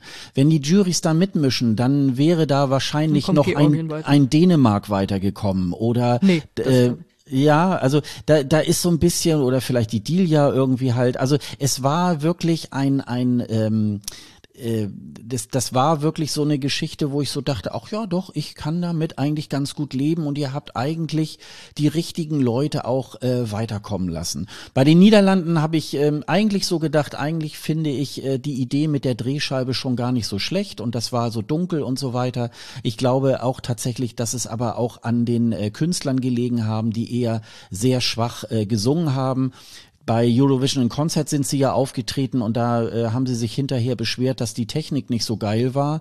Aber es lag dann wohl tatsächlich doch nicht leider auch. an der, an der Technik äh, in dem Falle, weil es gibt ja dann manchmal auch Leute, die besonders gut irgendwie äh, singen und de, denen macht dann so eine, so eine, so technische Probleme dann gar keine äh, Sorge. Und insofern habe ich so gedacht, ja, leider sind sie dann halt auch ähm, nicht weiter. Ähm, da hilft es dann auch nicht, äh, wenn äh, Duncan Lawrence da irgendwie an dem Song irgendwie halt mitgeschrieben hat. Und insofern denke ich mal, ähm, nee, und das ist mir nämlich bei den äh, Halbfinals wirklich dann so aufgefallen, dass ich so dachte, ach ja, dann können wir uns ja wirklich auch ähm, auf ein schönes ähm, ähm, Semifinale dann wirklich auch, ähm, äh, auch freuen. Und dann wäre das auch ähm, noch die Geschichte. Ja, dann würde ich sagen. Hast du gemerkt, was Dänemark passiert ist? Im, im Auftritt? Was da, was da das große Problem war? Äh, nee, kann ich mich gerade nicht erinnern. Okay, das ist, weil ich habe ich hab mich, ich habe so überlegt, okay, merkt man das, wenn man die Proben nicht gesehen hat oder ähm, ja, wie auch immer. Aber er hat ja ganz am Anfang war ja dieses Bild, dass so ein Herz über der Kamera klebte, mhm. das er dann so, mhm. so ausgestrichen hat mhm. und dann runtergerissen von der Kamera. Und normalerweise wollte er das direkt runterreißen, so war es in jeder Probe. Und dann hat er das nicht abgekriegt im Halbfinale. Ja, also das er hat ja genau, da ewig, ewig dran rumgefummelt. Mhm. Mhm. Und dann hast du gemerkt, okay, ich meine, er hat so schon nicht wirklich sicher gesungen, aber äh, das hat ihn, glaube ich, auch nochmal unter Stress gesetzt. Aber das, das war so ein Moment, da habe ich auch mitgefiebert vom Fernsehen. Das war ungefähr so wie letztes Jahr im Halbfinale war das, glaube ich, Rosalind irgendwie mehrfach da zuppeln musste, um da ja, ihre, ihre Zettelwirtschaft mhm. abzukriegen. Mhm. mhm. Und das war auch so ein Moment, wo ich gedacht habe, so, oh, jetzt will das gerade von der Kamera reißen und man sieht, äh, versucht und versucht und es klappt nicht. So, ja. Und wenn du so schon in einen Song startest, ist halt echt, ähm, ja, ich meine, du bereitest dich da monatelang drauf vor, in jeder Probe klappt's und dann klappt's halt nicht. Ist halt auch Ja, wie das immer so gewesen. ist, ne? Äh, das haben wir ja hier auch, habe ich ja hier manchmal mit unserer Aufnahme alles irgendwie funktioniert ja, genau. und dann wollen wir aufnehmen und du hörst dich doppelt oder so ja. und dann ist es halt so. Oh, oder oder Carrie, der fast in dieses Kabel gelaufen ist im Finale.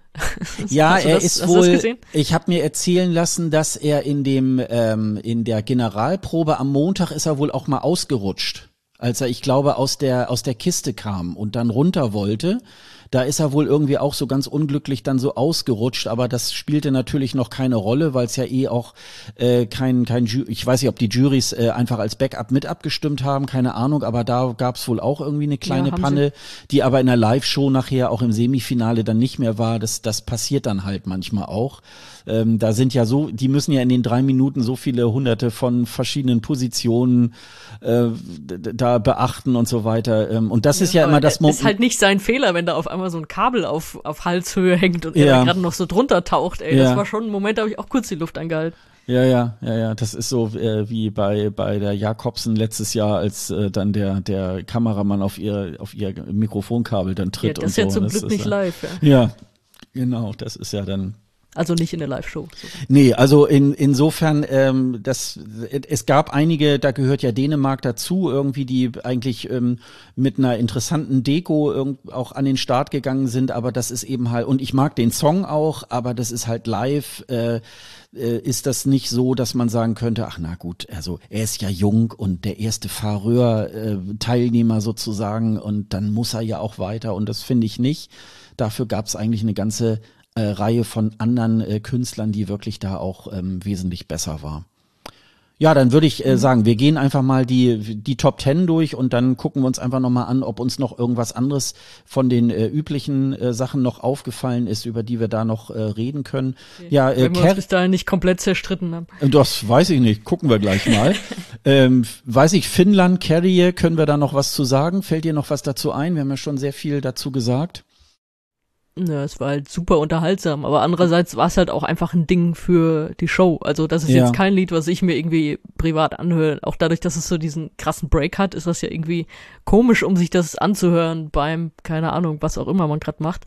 Aber es ist halt, es ist super für so eine Show. Also das ist, dafür war es halt super dankbar und da hat es auch super gut reingepasst und ist, glaube ich, trotzdem so ein ikonischer ESC-Moment jetzt. Also du bist jetzt so, wenn du jetzt irgendwen grüne Ärmel tragen siehst, weißt du sofort Bescheid, wer gemeint ist.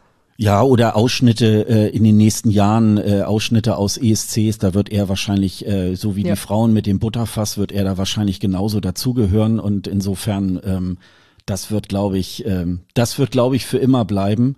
In der Halle hat sehr viel Spaß gemacht und äh, wir haben alle Cha-Cha-Cha gesungen und ähm, ich wäre gerne nach äh, Helsinki oder äh, Tampere irgendwie gefahren, aber ist halt dann nicht so. Jetzt geht's dann wieder nach Schweden.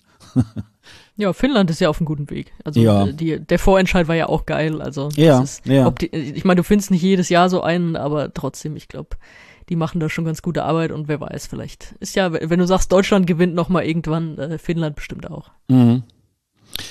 Ähm, äh, Platz drei würde ich sagen, ich wäre auch gerne nach Israel gefahren. Ähm, in, äh, jetzt, wenn ich es ganz persönlich äh, nehme, ist das für mich der allerbeste Act. Ähm, gar nicht mal so isoliert wegen des Songs, sondern eine hochprofessionelle äh, Tanzdarbietung. Ich habe ja äh, damals auch schon bei Messi Cherie im Songcheck gesagt, als, als wir ja alle noch so, hm, na, der Song ist ja so hm, ganz komisch, habe ich ja auch schon gesagt, der ist wahrscheinlich so komponiert, dass er für die Bühne gemacht ist und so war es dann letztendlich auch.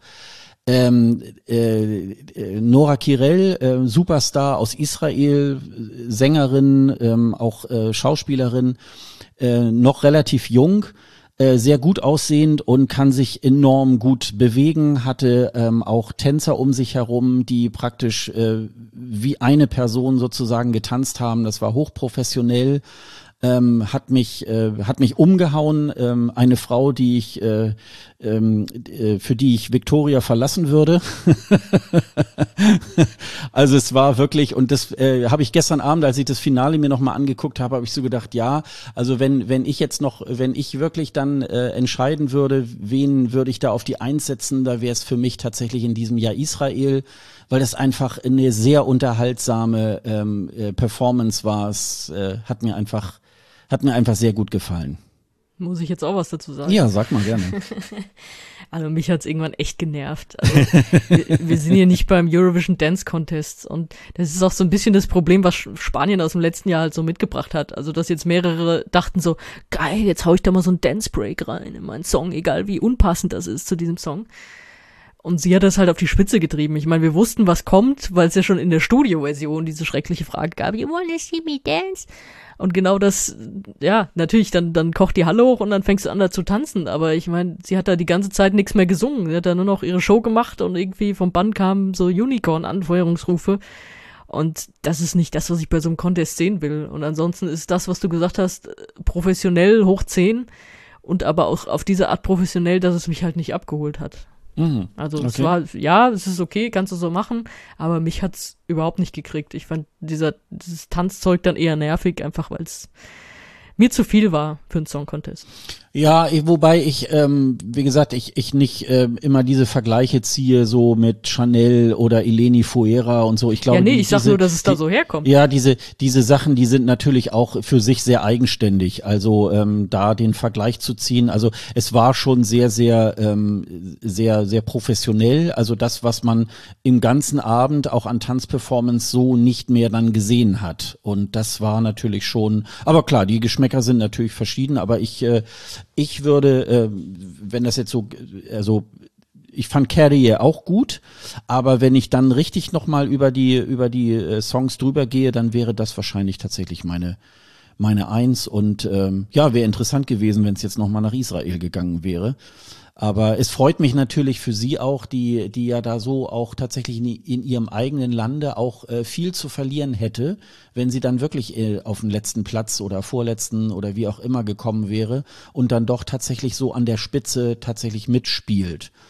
Vielleicht äh, hört man von ihr in Europa äh, in den nächsten Jahren tatsächlich auch ein bisschen mehr, dadurch, dass sie jetzt beim ESC tatsächlich ein bisschen Furore gemacht hat. Die war ja sehr früh bekannt ich habe mir da auch äh, immer diese ähm, Auskopplungen immer auch äh, angehört, fand ich immer großartig. Und insofern äh, freue ich mich auf die Dinge, die da auch in den nächsten Jahren noch von Noah Kirel tatsächlich kommen. Ja, dann gehen wir mal weiter zu Italien. Äh, Marco Mengoni. Ähm, äh, wie hat dir der Song gefallen? Oder die Darbietung? Oh, Schnarch. also, äh, wenn man denkt, was haben die Leute eigentlich gegen Deutschland, äh, wir kriegen keine Punkte, würde ich fast sagen, das ist, Italien ist einfach das andere Extrem. Die können da hinschicken, was sie wollen, die kriegen immer irgendwie Punkte. Also, es ist, für mich ist das einfach so ein super durchschnittlicher Italo-Pop. Und das ist, das scheint zu reichen. Also, es ist, es kommt ja an. Also, es ist ja auch wirklich fast mit der Gleichzahl Jurypunkte und Televoting bedacht worden und hat ja auch viel aus Deutschland bekommen und so. Also es scheint ja super anzukommen.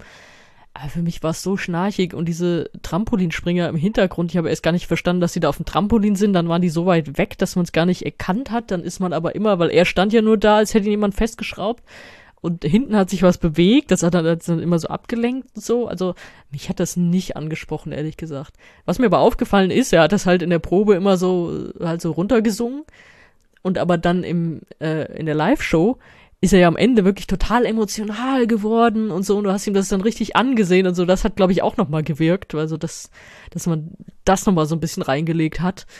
Aber ansonsten, ich kann da nichts mit anfangen und ich finde, ich finde den echt überbewertet. Also für mich ist das gar nichts. Und Italien kann aber, ich meine, die sind selbst mit dieser lieblosen Brividi-Nummer weit gekommen im letzten Jahr. Also die scheinen erstmal ein Stein im Brett zu haben. Ähm, ja, ich glaube, da ganz am Schluss, das war auch gar nicht so geplant. Er kriegte, glaube ich, plötzlich irgendwie so einen Kloß im Hals äh, durch die Emotionen und so weiter. Also man merkte ganz am Ende, er streckte dann so noch die Zunge raus, so unter dem Motto, oh Gott, ich hab's doch noch geschafft, so ungefähr. Also ähm, insofern, insofern war das bestimmt äh, nicht geplant. Äh, nee, glaube ich nicht. Das glaube ich an der Stelle tatsächlich nicht. Ähm, mein großer Favorit ist es auch nicht. Ähm, äh, jetzt, als ich es dann im Finale gesehen habe, habe ich so gedacht, ja, doch, ein bisschen schön gehört habe ich es mir schon. Was ich sagen muss, ist, ihr hättet mal tatsächlich die Trampolinspringer weggelassen. Und dann wäre das eine sehr reduzierte Nummer. Ich kann mich ja damals erinnern, äh, Marco Mengoni ist ja direkt äh, schon mal vor zehn Jahren angetreten, 2013 in Malmö. Da ist er ja auch, da hatte er einen blauen Anzug an und äh, stand ja auch nur vor einem äh, vor einem Mikrofonständer, hatte auch keine Backings, sondern es war auch alles sehr reduziert und das kann er, glaube ich, auch sehr gut. Und da habe ich so gedacht, boah, ihr habt das doch eigentlich gar nicht nötig, da noch irgendwie so einen Firlefanz im Hintergrund zu machen. Das wäre in meinen Augen jetzt so eher äh, der Kritikpunkt. Aber ich finde schon verdient, dass es da vorne irgendwie mitspielt. Also ähm, man, man hat es jetzt schon öfter gehört und es war sicherlich auch nicht einer der stärksten Sanremo-Finalisten, äh, aber ähm, ich glaube, das ist schon, ist schon okay. Also äh, ich kann damit, ich kann auch mit der Platzierung, glaube ich, ganz gut leben. Platz 5, Norwegen, Alessandra, da habe ich so das Gefühl, das könnte die Rosalind von 2023 werden. Ähm, was meinst du? Ja, Ob es so krass ist, weiß ich nicht, aber die wird schon ihre Karriere machen. Also das ist, ich glaube, da ist die auch selbstbewusst genug. Das ist ja, die hat ja auch einfach immer diesen hohen Ton da weggesägt und alles. Also so, die wusste, ich gehe da raus, ich kann das und so. Ähm, und also wir müssen mal kurz erwähnen, dass das nur noch mal dazwischen, dass eins und zwei waren sehr weit vor drei und vier und dann ist ja noch mal so ein ziemlicher Cut, äh, bevor Norwegen dann kommt, also so von den Punkten her. Also, ähm, dass sie in den Top, ich hätte bei ihr so gedacht Top 10, äh, Top 5 finde ich schon stark. Und vor allem, weil sie von den Juries gar nicht so viel bekommen hat, sie ist halt Dritte im Televoting geworden, ne? Und ich finde, das passt zu dem Song. Also das, das ist so ein klassischer Zuschauersong eigentlich, obwohl es in dem Halbfinale gar nicht so gut war, aber äh, das, das sind eben manchmal komische Punkte. Aber jedenfalls, äh, ja, also sie kommt rüber, sie hat so diese, diese Ausstrahlung, ähm, ich vermeide den schrecklichen Begriff Powerfrau. aber so, so, sie hat so eine Energie, die so rüberkommt. Und äh, das, das fand ich, das hat halt der Auftritt auch rübergebracht und dann sägt sie einem da noch die hohe Note weg und das alles voll selbstbewusst und so. Und das hat man schon in Norwegen, hat sie ja auch alle hinter sich gelassen und man gedacht hat, ey, das war super verdient, dieser Sieg im Vorentscheid. Und deswegen äh, passt das für mich auf jeden Fall. Ja, es ist jetzt, er findet jetzt die Popmusik nicht neu mit dem Lied, aber ich meine, das hat Italien noch weniger. und deswegen ähm, finde ich, fand ich super unterhaltsam, gutes Lied und so und das, das passt, dass sie da oben ist. Ja, also ich, ich könnte mir gut vorstellen, dass wir das in, äh, in den nächsten Wochen, Monaten immer so als TikTok-Hintergrund mitunter äh, haben werden, dieser Song. Und dann wird das wahrscheinlich noch so ähm, so langsam dann auch so in den Mainstream irgendwie halt, ich meine, der Song ist ja sehr mainstreamig, ne? Aber man, man kann da, äh, das, das ist halt, das ist halt auch so ein, das ist halt auch so ein Song, der dann auch vor Ort in der Halle wirklich auch super funktioniert. Das singt man dann irgendwie mit und, und obwohl man ja eigentlich bei fast allen Songs irgendwie halt mitliegt, mitsingt oder so, aber das äh, und, und sie ist super sympathisch. Ich habe das, habe schon auch diverse TikToks irgendwie auch von ihr ähm, dann auch gesehen. Sie hat ja, glaube ich, auch so einen YouTube-Blog irgendwie. Das habe ich jetzt nicht verfolgt, aber ich sah da immer so, ja, neuer Post und so weiter. Und äh, da finde ich sie auch äh, sehr erfrischend und, und, und äh, sehr natürlich. Und also das, das, äh, das mochte ich irgendwie halt auch. Und insofern ähm, äh, das, das ist schon in meinen Augen da tatsächlich sehr, sehr äh, verdient. Bei der Ukraine äh, würde ich sagen, äh, das geht mir so ein bisschen, auch wenn es sicherlich inhaltlich ja auch äh, tatsächlich einen sehr aktuellen Bezug hat. Ähm, ist es eher so, ja Gott, äh, da hat dann tatsächlich auch ähm, mehr so auch die Performance ähm, äh, gewonnen. Ich war mir nicht ganz sicher, da waren ja, da waren ja so vier Würfel, auf die was projiziert wurde und das war so ein bisschen so ein Spiel aus Live-Acting und, und eben dem, was da so äh, äh, aufgespielt wurde. Ich glaube, das hatten die auch schon im Vorentscheid. Ich, ich äh, ja, weiß, weiß so ähnlich, ja. ne, ich meine, dass, dass da irgendwie sowas war und das haben sie vielleicht nur so ein bisschen aktualisiert oder so. Das hat noch ein bisschen was gebracht. Das war ja auch so in diesem Gelb und so weiter auch so und, und ähm, ist so ein bisschen mehr so in, in meinen Ohren so, so mehr so eine amerikanische Produktion. Ähm, äh, ist okay, aber kommt irgendwie tatsächlich an Carlos Orchestra auch irgendwie tatsächlich nicht ran. Ne? Also ähm, das, das hat jetzt so äh, für mich jetzt nicht so verfangen. Wie war das bei dir? Nee, Kalusch war natürlich das ist ein Megasong. Also wenn alle sagen, das hat nur gewonnen, weil, nee, das war trotzdem auch total geil.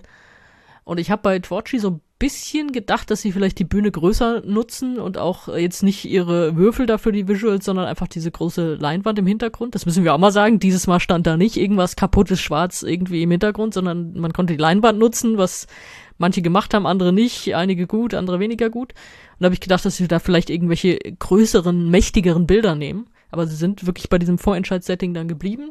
Okay, kann man machen, ähm, fand ich trotzdem gut. Also mir hat der Song ja auch von Anfang an gefallen. Also viele haben den ja so, so runterbewertet am Anfang schon. Ich fand den immer cool.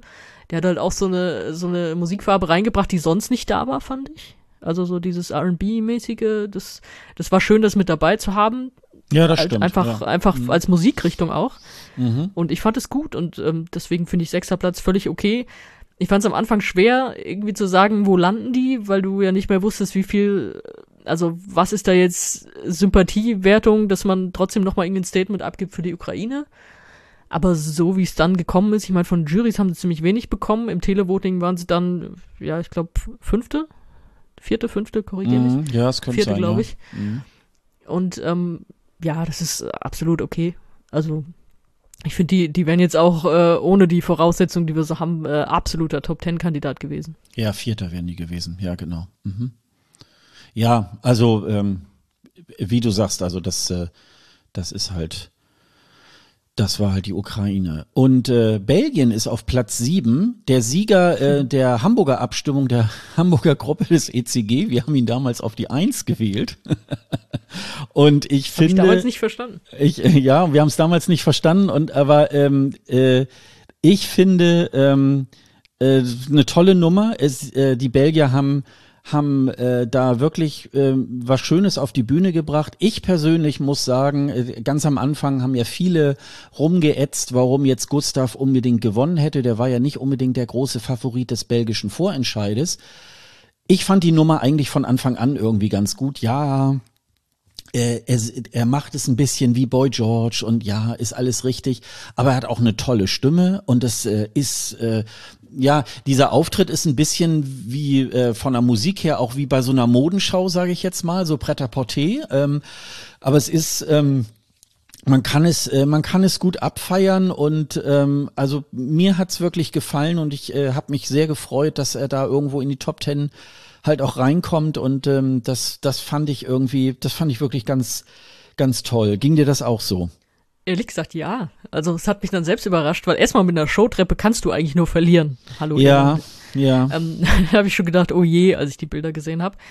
Und aber ich, ich war jetzt kein großer Fan von diesem Song, auch nach dem Vorentscheid nicht. Da war ja auch ein bisschen statischer unterwegs und so. Das stimmt, ja. Und Mhm. ähm, also dieser Song, der ist halt einfach, ja, keine Ahnung, das ist vor 30 Jahren war sowas mal modern sozusagen. Ja, klar. Und deswegen Ja, ist ja. es auch, das, erfindet halt auch nichts neu. Da, den höre ich und denke, ja, habe ich schon mal gehört. Und vor 30 Jahren schon mal gehört.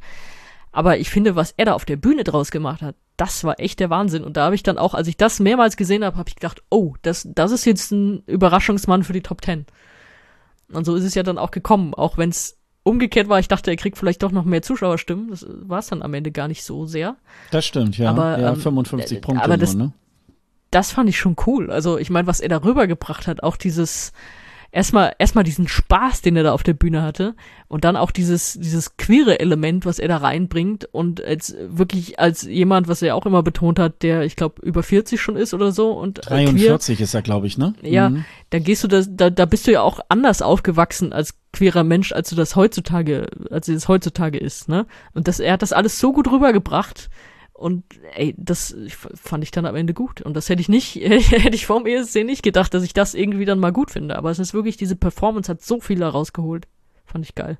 Naja, wenn, äh, wenn man da so, wenn man da so belächelnd auch so sagt, so, ah, er ist jetzt Boy George-Fan und so weiter. Ähm, Boy George hat ja nun tatsächlich auch in der damaligen Zeit, der war ja einer der Vorreiter, einer der Pioniere, Ja. so der sich äh, Frauenkleider angezogen hat. Der ist ja damals noch ziemlich äh, angefeindet worden, beziehungsweise das hat er ja schon seit seiner Jugend äh, hat er sich so verkleidet und hat natürlich sozusagen im normalen Alltag auch sehr viel äh, aushalten müssen. Und der hat natürlich den Weg äh, ähm, für viele bereitet und äh, das sozusagen äh, dann noch mal als äh, keine Ahnung, Dankeschön oder so nochmal irgendwie so auf die Bühne zu bringen. Also warum nicht? Also das finde ich. Ja, sein äh, eigenes Ding ne? da draus zu machen. Das war Genau, ja trotzdem seine und sein eigene eigenes Show. Ding das, draus zu Das machen, Lied genau. an sich, meine Güte, aber Mhm. ey, das war wirklich die Show. Ja. Ja, es hat Spaß gemacht. Also es gibt ja manchmal so Sachen, wo man so denkt, ja gut, ist jetzt auch keine besonders kompositorische äh, Erleuchtung, aber es macht Spaß und äh, man weiß, was gemeint ist und ähm, äh, man hat äh, ja, man hat drei Minuten Spaß. Ähm, für Estland würde ich dir jetzt gerne die Bühne bereiten. Erzähl. muss mir dann zersägen, ganz gleich. Nee, es ist, ich bin da so befangen, weil, ey, ich meine, wir haben jetzt hier diesen Jahrgang natürlich nicht im Podcast begleitet, ne? Aber es kam vor einem knappen halben Jahr kamen die Songs fürs AC Laul raus. Das waren, glaube ich, 20, wenn ich mich nicht irre. Und ich habe da, die haben irgendwie so eine Liste hochgeladen, da die offizielle Seite. Und ähm, ja, Alika war natürlich qua ihres Namens äh, ganz oben in der Liste, weil es alphabetisch geordnet ist. Und ich mache das als ersten Song an, höre mir das an und denke, boah, ist das gut. Wie kann denn gleich der erste Song so ein Knaller sein? Was kommt denn da jetzt noch?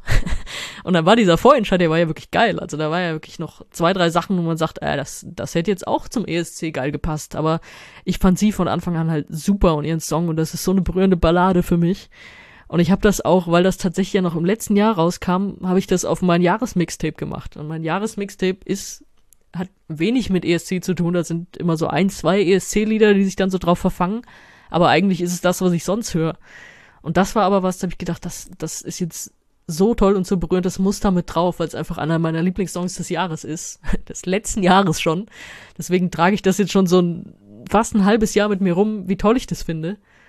Und dann habe ich natürlich erstmal gehofft, okay, hoffentlich ist es im Vorentscheid, ähm, hoffentlich ist es gescheit inszeniert und hoffentlich gewinnt es dann auch. Das hat geklappt. Und jetzt haben sie es ja wirklich nochmal abgegradet für den ESC und für die ESC-Bühne. Und ich glaube, dass das auch sehr nötig war. Weil mit so einer Ballade kannst du dich natürlich auch super verlieren. Und viele haben sich lustig gemacht über das Klavier, das selbst spielt. Ich glaube, du kannst sie halt nicht drei Minuten ans Klavier setzen. Das hat noch nie richtig geklappt beim ESC. Also bei, bei äh, Duncan war es dann halt dieses, äh, das war ja, war ja nicht Klavier, wo du so dahinter verschwindest oder so und äh, das, da war er war besser zu sehen hinter diesem, hinter diesem Keyboard, was er da hatte. Aber im Normalfall geht das ja oft schief.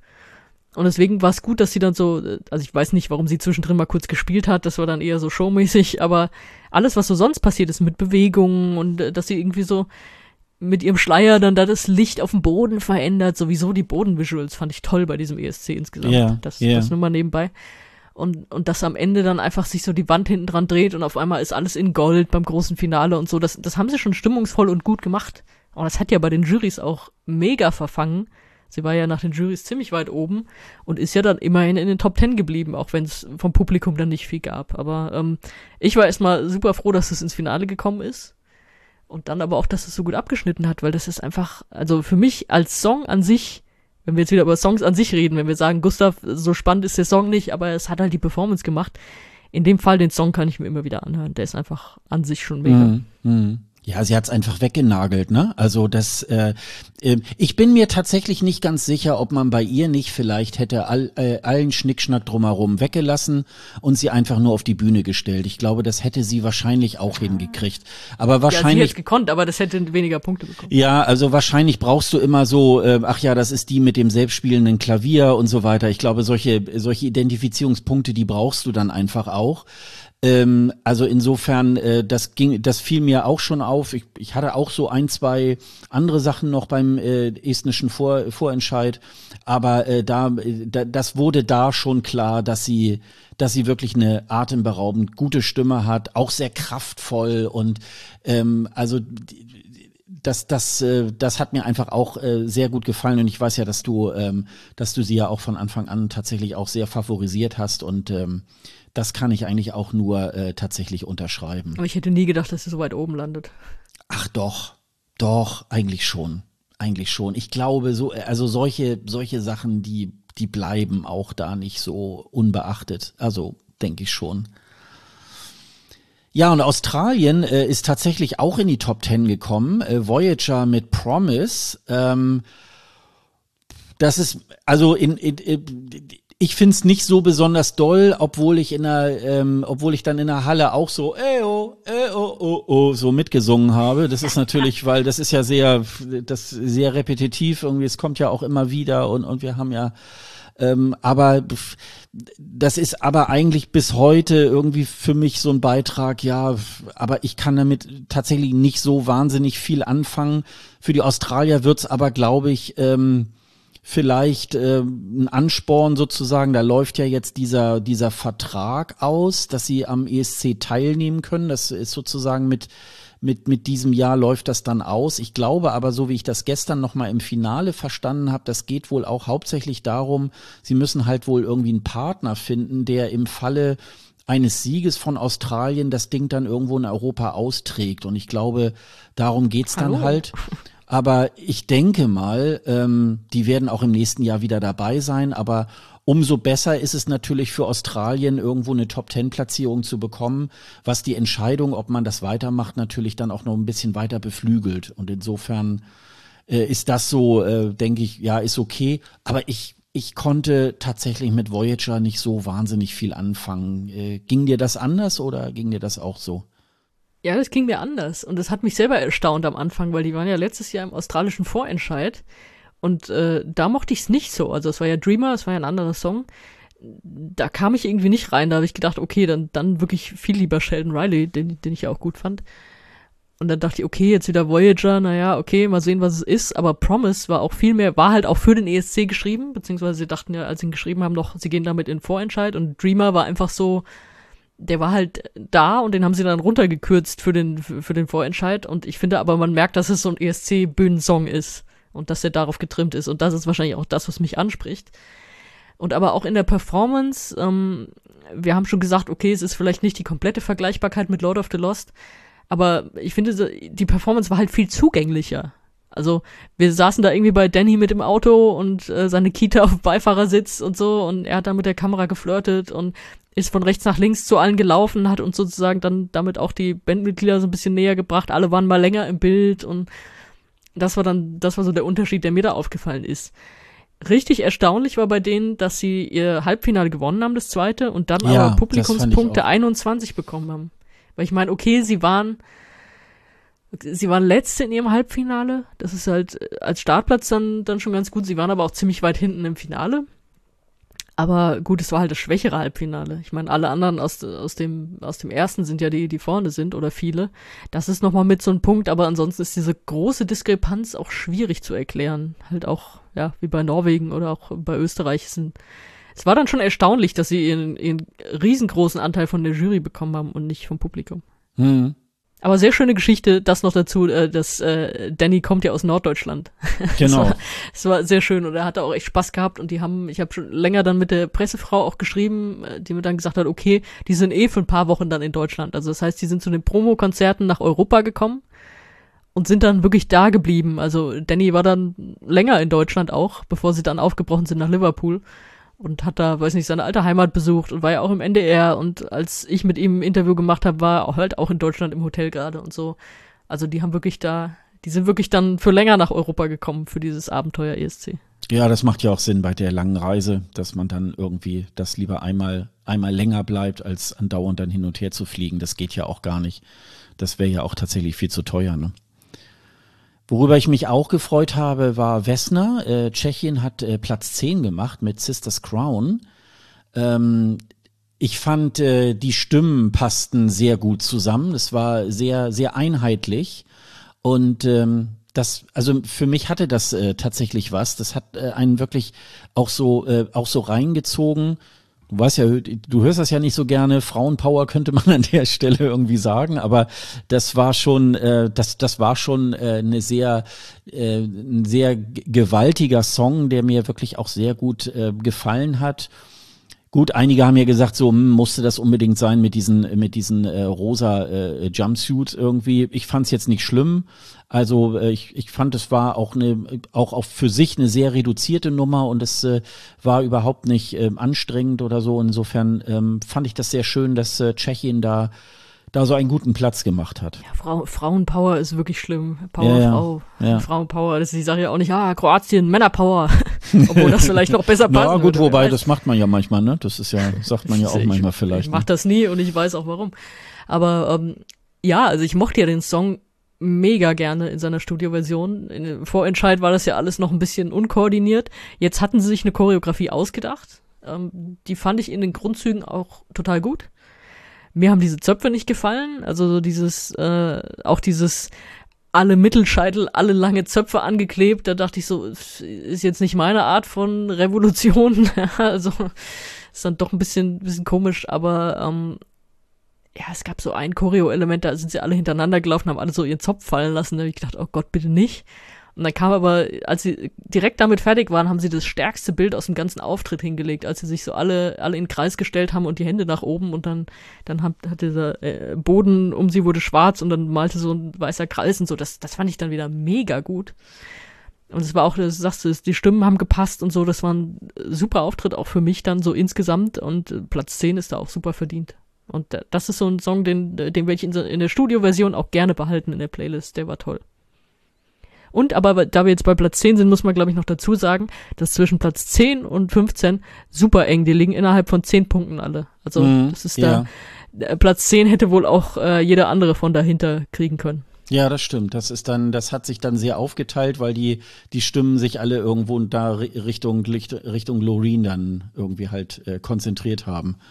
Das war dann, ähm, ja, und war natürlich, ähm, weil es auch speziell das zweite Semi dann ja auch besonders schwach war, ähm, hat, sieht man das auch tatsächlich an den Punkten da auch ähm, so ein bisschen. Ja, wir wollen jetzt nicht alle 26 äh, weiteren Teilnehmer auch äh, oder alle die weiteren 16 noch äh, durchdeklinieren, aber trotzdem wollen wir vielleicht noch mal über so den einen oder anderen ähm, sprechen, äh, den man vielleicht noch mal erwähnen sollte. Ähm, magst du da mal anfangen? Hast du irgendwie noch ein oder zwei, äh, wo du sagen müsstest, da müsste man jetzt noch mal was dazu sagen? Also ich glaube, wir müssen was zu 15, 16 und 17 sagen. Ja, gerne. ähm, auf jeden Fall erstmal äh, Österreich. Auch super wenige Punkte im Televoting. Die haben einen Punkt mehr bekommen als Deutschland. Im Televoting, wo man ja gedacht hat, okay, Televoting, das, das wird zu ihren Gunsten ausschlagen und im Halbfinale waren sie Zweite und so. Juries haben ihnen ziemlich viele gegeben, mehr als ich gedacht hätte, ehrlich gesagt auch, weil da wusste ich nicht, sehen die das eher so als Quatschsong oder kriegen die auch die Message mit? Da ist scheinbar die Message dann auch angekommen, was super ist, was mich gefreut hat. Aber also ich hatte jetzt auch von Anfang an, viele haben gesagt, so, oh, Österreich kann gewinnen, das habe ich jetzt so nicht gesehen. Aber also ich dachte schon, dass die Top Ten locker irgendwie hinkriegen und das ist halt wirklich am Publikum gescheitert obwohl sie haben es äh, gut inszeniert. Also es, es, hat mich jetzt nicht umgeblasen, aber ich fand es gut. Also Österreich hat ja auch gerne mal durch Staging was was hergeschenkt, so wenn man als letztes Jahr denkt, aber doch, das war das war gut gemacht. Man hat den beiden wirklich immer angemerkt, dass sie Spaß hatten in, auf der Bühne, aber auch in Interviews und so, mit denen habe ich auch gesprochen deswegen ähm, fand ich einen total coolen Beitrag und halt auch so mal was gewagt, ne? Und da kannst du jetzt sagen, so mal was gewagt wie Deutschland und dann kriegst du im Televoting im Prinzip genauso wenig Punkte. Aber es hat diesen Wettbewerb so derbe bereichert und die waren so cool. Mhm. Und eigentlich schade ja. ist das. Mit 15 ist das unter Wert geschlagen auch. Ja, aber da muss man tatsächlich sagen, ne, wenn man eben halt auch mal was wagt, äh, das kann eben halt auch mal nicht ankommen, so. Aber letztendlich, ähm, sie haben noch ein schönes Mittelfeld hingekriegt. Äh, ich fand es super sympathisch. Wir hatten ja auch damals bei Messi Cherie darüber gesprochen. Du hattest ja noch so, ähm, ja, Bedenken, wie sie es auf die Bühne bringen. Und das haben sie ja tatsächlich äh, sehr gut äh, hingekriegt.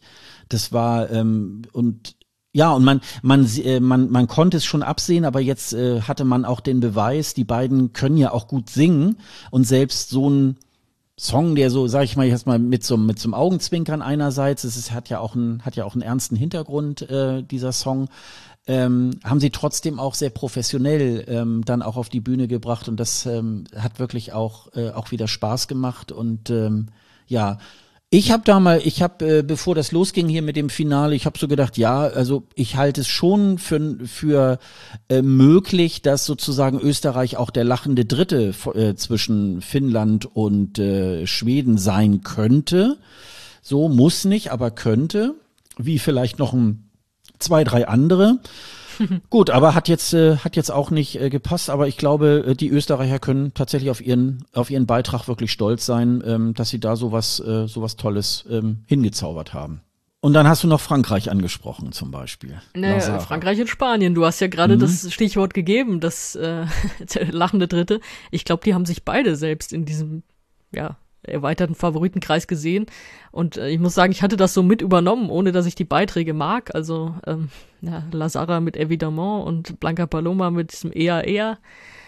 Ähm, fand ich beides eher nervig von Anfang an und aber äh, die wurden so gehypt und haben sich glaube ich auch selber mit gehypt und wie auch immer, dass ich dachte, okay, das ist, die können schon irgendwie in den Top 5 landen, Top 10 wird's auf jeden Fall und dann waren es beide mega Enttäuschungen. Und das, so ein bisschen muss ich dann, muss ich dann schon auch grinsen, fies wie ich bin, aber das ist, wenn Deutschland gedacht hat, sie landen im Mittelfeld und werden dann letzter, ich meine, die haben sich als potenzielle Sieger gesehen und werden dann 16. und 17. Das war halt nochmal heftig. Und das eine ist bei Frankreich, ähm, die hat eigentlich äh, ähnliche Punkte bekommen von äh, Jury und Televoting und einfach nur jeweils relativ niedrige Punktzahl. Und das war ja dieses, äh, die haben die da auf die Statue gestellt, also da als Statue inszeniert, auf diesem Podest, das hoch und runter gefahren wurde. Das war so überinszeniert. Und die dachten aber auch, dass das so geil ist, weil die haben ja tatsächlich, weil es wurde ja immer, ich glaube, wenn ich es richtig verstanden habe, durften die Delegationen aussuchen, welcher 30 Sekunden Schnipsel aus den zweiten Proben bei YouTube hochgeladen wurde. Und da hatten halt alle irgendwie so, weiß ich nicht, halt äh, Refrain oder so, was man so für einen Schnelldurchlauf halt auch aussuchen würde. Und Frankreich hat einfach die ersten 30 Sekunden genommen. Und das war so von wegen, ha, die Spannung hochhalten, was da wohl noch kommt. Und dann äh, Leute alle die Fotos gesehen und gedacht, boah, das wird so mega. Und dann war dieses Mega-Finale, war ja einfach nur, dass sie da ihre Nationalflagge hinten hatten und dann so ein bisschen Goldregen kam und ah und mm. Also es war so überdreht und das, also, dass das so schlecht abgeschnitten hat. Ja, also für mich dann auch. Und ich fand, äh, das war auch witzig, weil als man dann das erste Mal diesen kompletten Auftritt gesehen hat, was in meinem Fall dann die erste Durchlaufprobe montags war, dachte ich auch so, ach Gott sei Dank, ey, das, das ist jetzt so überhyped worden, war zwischendrin Platz drei in den Wetten, also wirklich mhm. zwar noch weit hinter den ersten beiden, aber hatte sich dann so als, ja, wie du sagst, vielleicht sind wir der lachende Dritte. Mhm. Das erste Mal, als ich einen Auftritt gesehen habe, habe ich gedacht, okay, Gott sei Dank, das hat keine Chance, irgendwie was zu gewinnen. Und dann kam ja noch dazu, als die Televoting-Punkte verkündet wurden, wie unsympathisch die einfach reagiert haben im Green Room auf diese Punktzahl, die sie viel zu niedrig fanden. Ja, also sie selber und die ganze Delegation, ähm, das war ja nicht nur so Enttäuschung, sondern es war ja wirklich so, das, da wurde ja so ein Mittelfinger gezeigt und wie auch immer, da wurde ja, also so darf man dann auch das Publikum nicht beschimpfen für so eine Wahl. Nee, das finde ich also auch. Das war dann mega unsympathisch.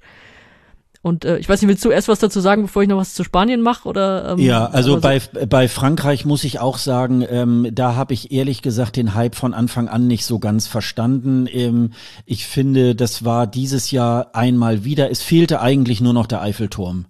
Also ähm, äh, sie war der Eiffelturm. Ja, sie genau, sie war der Eiffelturm und es ist eigentlich ganz oft, nicht immer, aber ganz oft äh, macht Frankreich immer wieder das Gleiche. Und ähm, es war dieses Mal mit Lazara, war es mehr diese Modenschau mit diesem schräg äh, aufgesetzten Hütchen. Sie hatte auch natürlich tolle Klamotten an und so und dann mit diesem gewellten Haar. Das war natürlich alles so, ja, die Muster aus Frankreich kommen, auch wenn sie ja, ähm, ich glaube, aus Kanada irgendwie halt ist, ähm, ist es trotzdem, dass ich dachte, ja, okay, Frankreich, ne? Also es ist so ähnlich wie, ähm, dass immer schon Schweden so ein Vorschusslorbeer, ja, das sind, ist ja die größte Popnation und so weiter. Und man denkt gar nicht, man, man bewertet gar nicht den aktuellen Beitrag. Und so war das bei Frankreich auch. Und mich hat's jetzt, mich hat's jetzt tatsächlich nicht überrascht. Und äh, insofern ist es jetzt so passiert, also ich glaube, sie sind sogar noch sehr gut bedient. Also insofern ähm, haben sie doch erstmal alles ähm, gut gemacht. Und ähm, ja. Also verdient finde ich es auch, dass die nicht in Top Ten sind, aber ähm, also ich habe gedacht, dass da mehr Leute drauf reinfallen auf diese Inszenierung, ganz ehrlich. Ja. Und was heißt hier Frankreich wie immer? Also Barbara Pravi war vor zwei Jahren, die war ja der Hammer. Also ja, ich sag ja, ja im Ansatz nicht, vergleichbar. Ja. Ist nicht immer so, aber ähm, es ist äh, des öfteren Mal, dann wird der der Eiffelturm fehlt da eigentlich nur noch und es sind eigentlich Auftritte wie immer. Äh, klar, hier ähm, Bial Hassani war jetzt auch nicht so typisch äh, französisch, äh, Gott sei Dank, aber es gibt eben halt auf der anderen Seite auch äh, französische Beiträge ja, die eigentlich immer auf dieses Solar Grand Nation und so weiter irgendwie halt dann so abzielen und das ist, ich finde es mega langweilig. Ja, dann wollen wir zu Spanien noch, noch Spanien, dass ich Spanien genau. noch äh, ja gerne die Tonne Club. Ja, hätte ich jetzt hätte ich jetzt tatsächlich auch äh, noch äh, in der in der Optik gehabt. Ähm, fand ich fand ich auch mega furchtbar. Also für mich war das so ein Song, der sich einfach anhört, wie sich Kopfschmerzen anfühlen. Das aber nur für mich persönlich. Also ich meine, die ist ja in Spanien gewählt worden und Leute fanden das geil. Ähm, hat sich mir nicht erschlossen, aber dann gab es ja immer wieder Leute, die gesagt haben, oh, total toll, total toll. Und ich dachte, das ist so ein Song, der halt polarisiert auf die Art, dass du entweder sagst, boah, aua, mach das aus, oder dass du sagst, boah, das ist total geil. Und das ist ja eigentlich eine Voraussetzung, da kriegst du Televoting-Punkte mit. Und dann kriegt sie ein Juryergebnis, das ziemlich gut war, also sie war ja da doch relativ weit vorne. Und das fand ich erwartbar. Und dann kriegt sie auf einmal fünf Televoting-Punkte. und da habe ich wirklich nicht mitgerechnet, aber da dachte ich, okay, es gibt wohl doch genug Leute, die ähnlich hören wie ich und gemerkt haben, dass das einfach nur wehgetan hat und dass das auch, es war auch nicht so ansprechend. Ich meine, sie ist da zwischen ihren Schnüren da rumgelaufen und ja, es war halt genau wie beim Vorentscheid, war dann auch nicht genau. mehr spannend. Ja, Nichts ja. mehr irgendwie, kein spannendes Element so drin. Aber ich hätte jetzt nicht gedacht, ich meine, sie hat von den fünf Punkten waren irgendwie drei aus Portugal, was ja eigentlich schon mal schlimm ist. Ich meine, wenn selbst Portugal dir als Spanien nur drei Punkte gibt. Und zwei waren dann einfach aus dem Rest der Welt, weil, weiß ich nicht, viel, viele spanischsprachige ähm, Länder halt so verteilt sind über, den, über, über die Erde, ne? Was weiß ich, wäre jetzt so meine ähm, schwache Erdkunde-Leistungskurs-Herleitung. Aber das ist ja wirklich, das ist so mega wenig.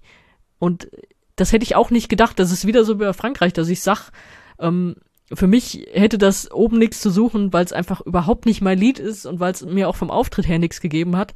Aber da hätte ich auch gedacht, dass das mehr kriegt. Also von den Juries, das war schon so das Level, habe ich gedacht, aber dass es, dass es im Televoting abrauscht und der schlechteste Beitrag im Televoting ist, never ever. Hm, weiß ich nicht. Also ähm, äh, ich mag das. Ähm, ich, ich mochte das eigentlich. Das. Ja, genau. Ich, ich, ich, ich habe fünfmal angerufen, deswegen sind da jetzt fünf Punkte.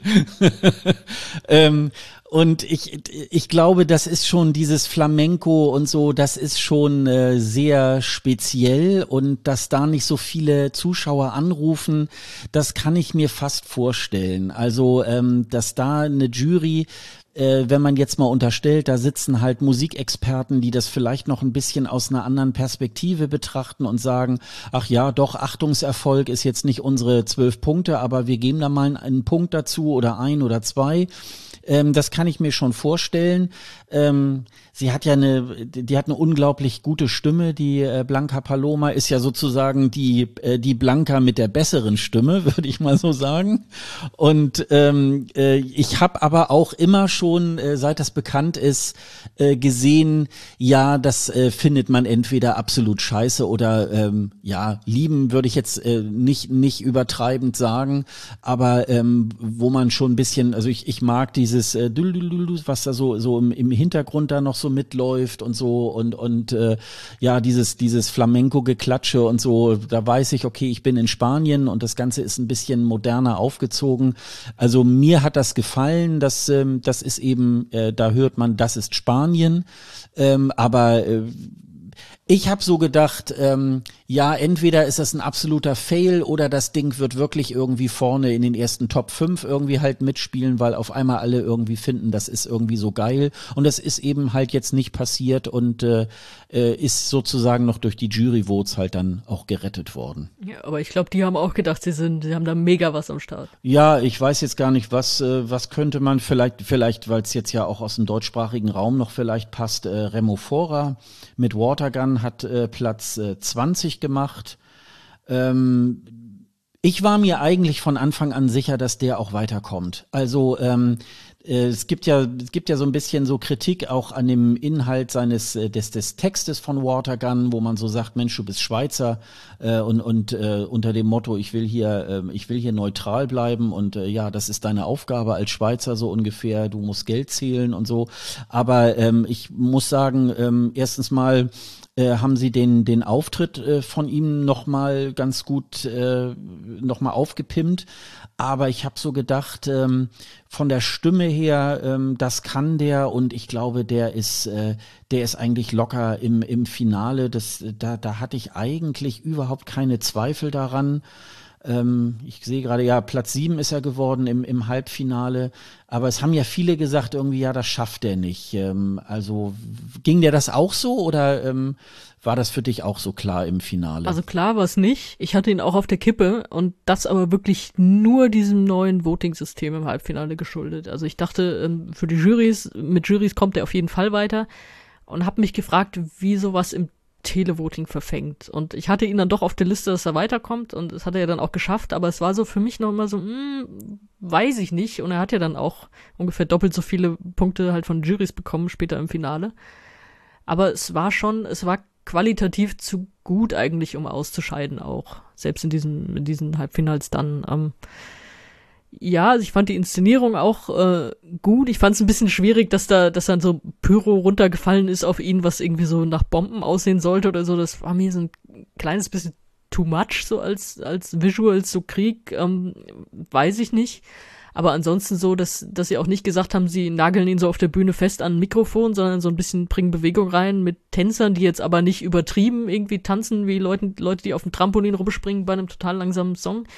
Das, das war schon stimmig und er hat halt auch eine mega Stimme, er hat das immer super gesungen.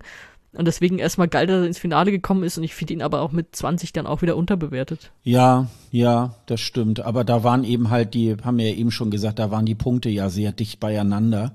Und wahrscheinlich hätte er auch äh, in unter anderen Konstellationen wäre Platz 16 vielleicht oder also da gibt's ja sehr viel, das ist ja sehr eng, das Feld. Aber ähm, es hat mich, wie gesagt, jedenfalls sehr gefreut. Ähm, zumal ja zum Beispiel jetzt äh, das deutsche Fernsehen hat ja ähm, äh, sozusagen eine Kooperation, deutsches Fernsehen, Schweizer Fernsehen und ORF ja zusammen was gemacht. Da habe ich im Vorfeld noch so gedacht, ja, was machen die eigentlich, wenn die dann vorher ausscheiden? Und das ist ja Gott sei Dank jetzt irgendwie nicht passiert. Und insofern ähm, hat mich das dann auch gefreut, dass sowohl Österreich als auch die Schweiz dann auch tatsächlich ins Finale gekommen sind. Und äh, nicht so schlecht, wie wir dann auch abgeschnitten haben, auch eher im Mittelfeld, aber ähm, das war wirklich äh, das war schön. Ich hätte mir vielleicht noch eine andere, einen anderen Song für ihn gewünscht, ähm, auch der noch vielleicht noch mal ein bisschen, bisschen anders wäre. Aber ähm, am Ende des Tages hat es ja tatsächlich dann auch für ihn auch wirklich dann gestimmt.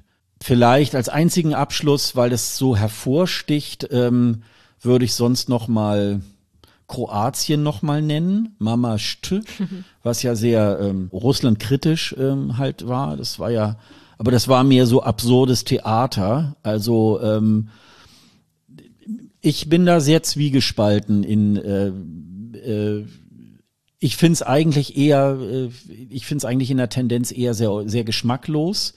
Also insbesondere auch ähm, sich da so, wir, wir haben im ersten Halbfinale haben wir äh, so halb rechts äh, in der zweiten Reihe an der Bühne gestanden und dann schaust du da direkt auf diese Feinripp-Unterhosen von den Herren, dass man so denkt, boah, naja, irgendwie, es ist natürlich, äh, es macht was her. Ich glaube auch, äh, diese Truppe wird auch in den nächsten Jahren in Ausschnitten immer ganz kurz irgendwie auch gezeigt werden. So, ach ja, guck mal, der ESC eskaliert wieder und so.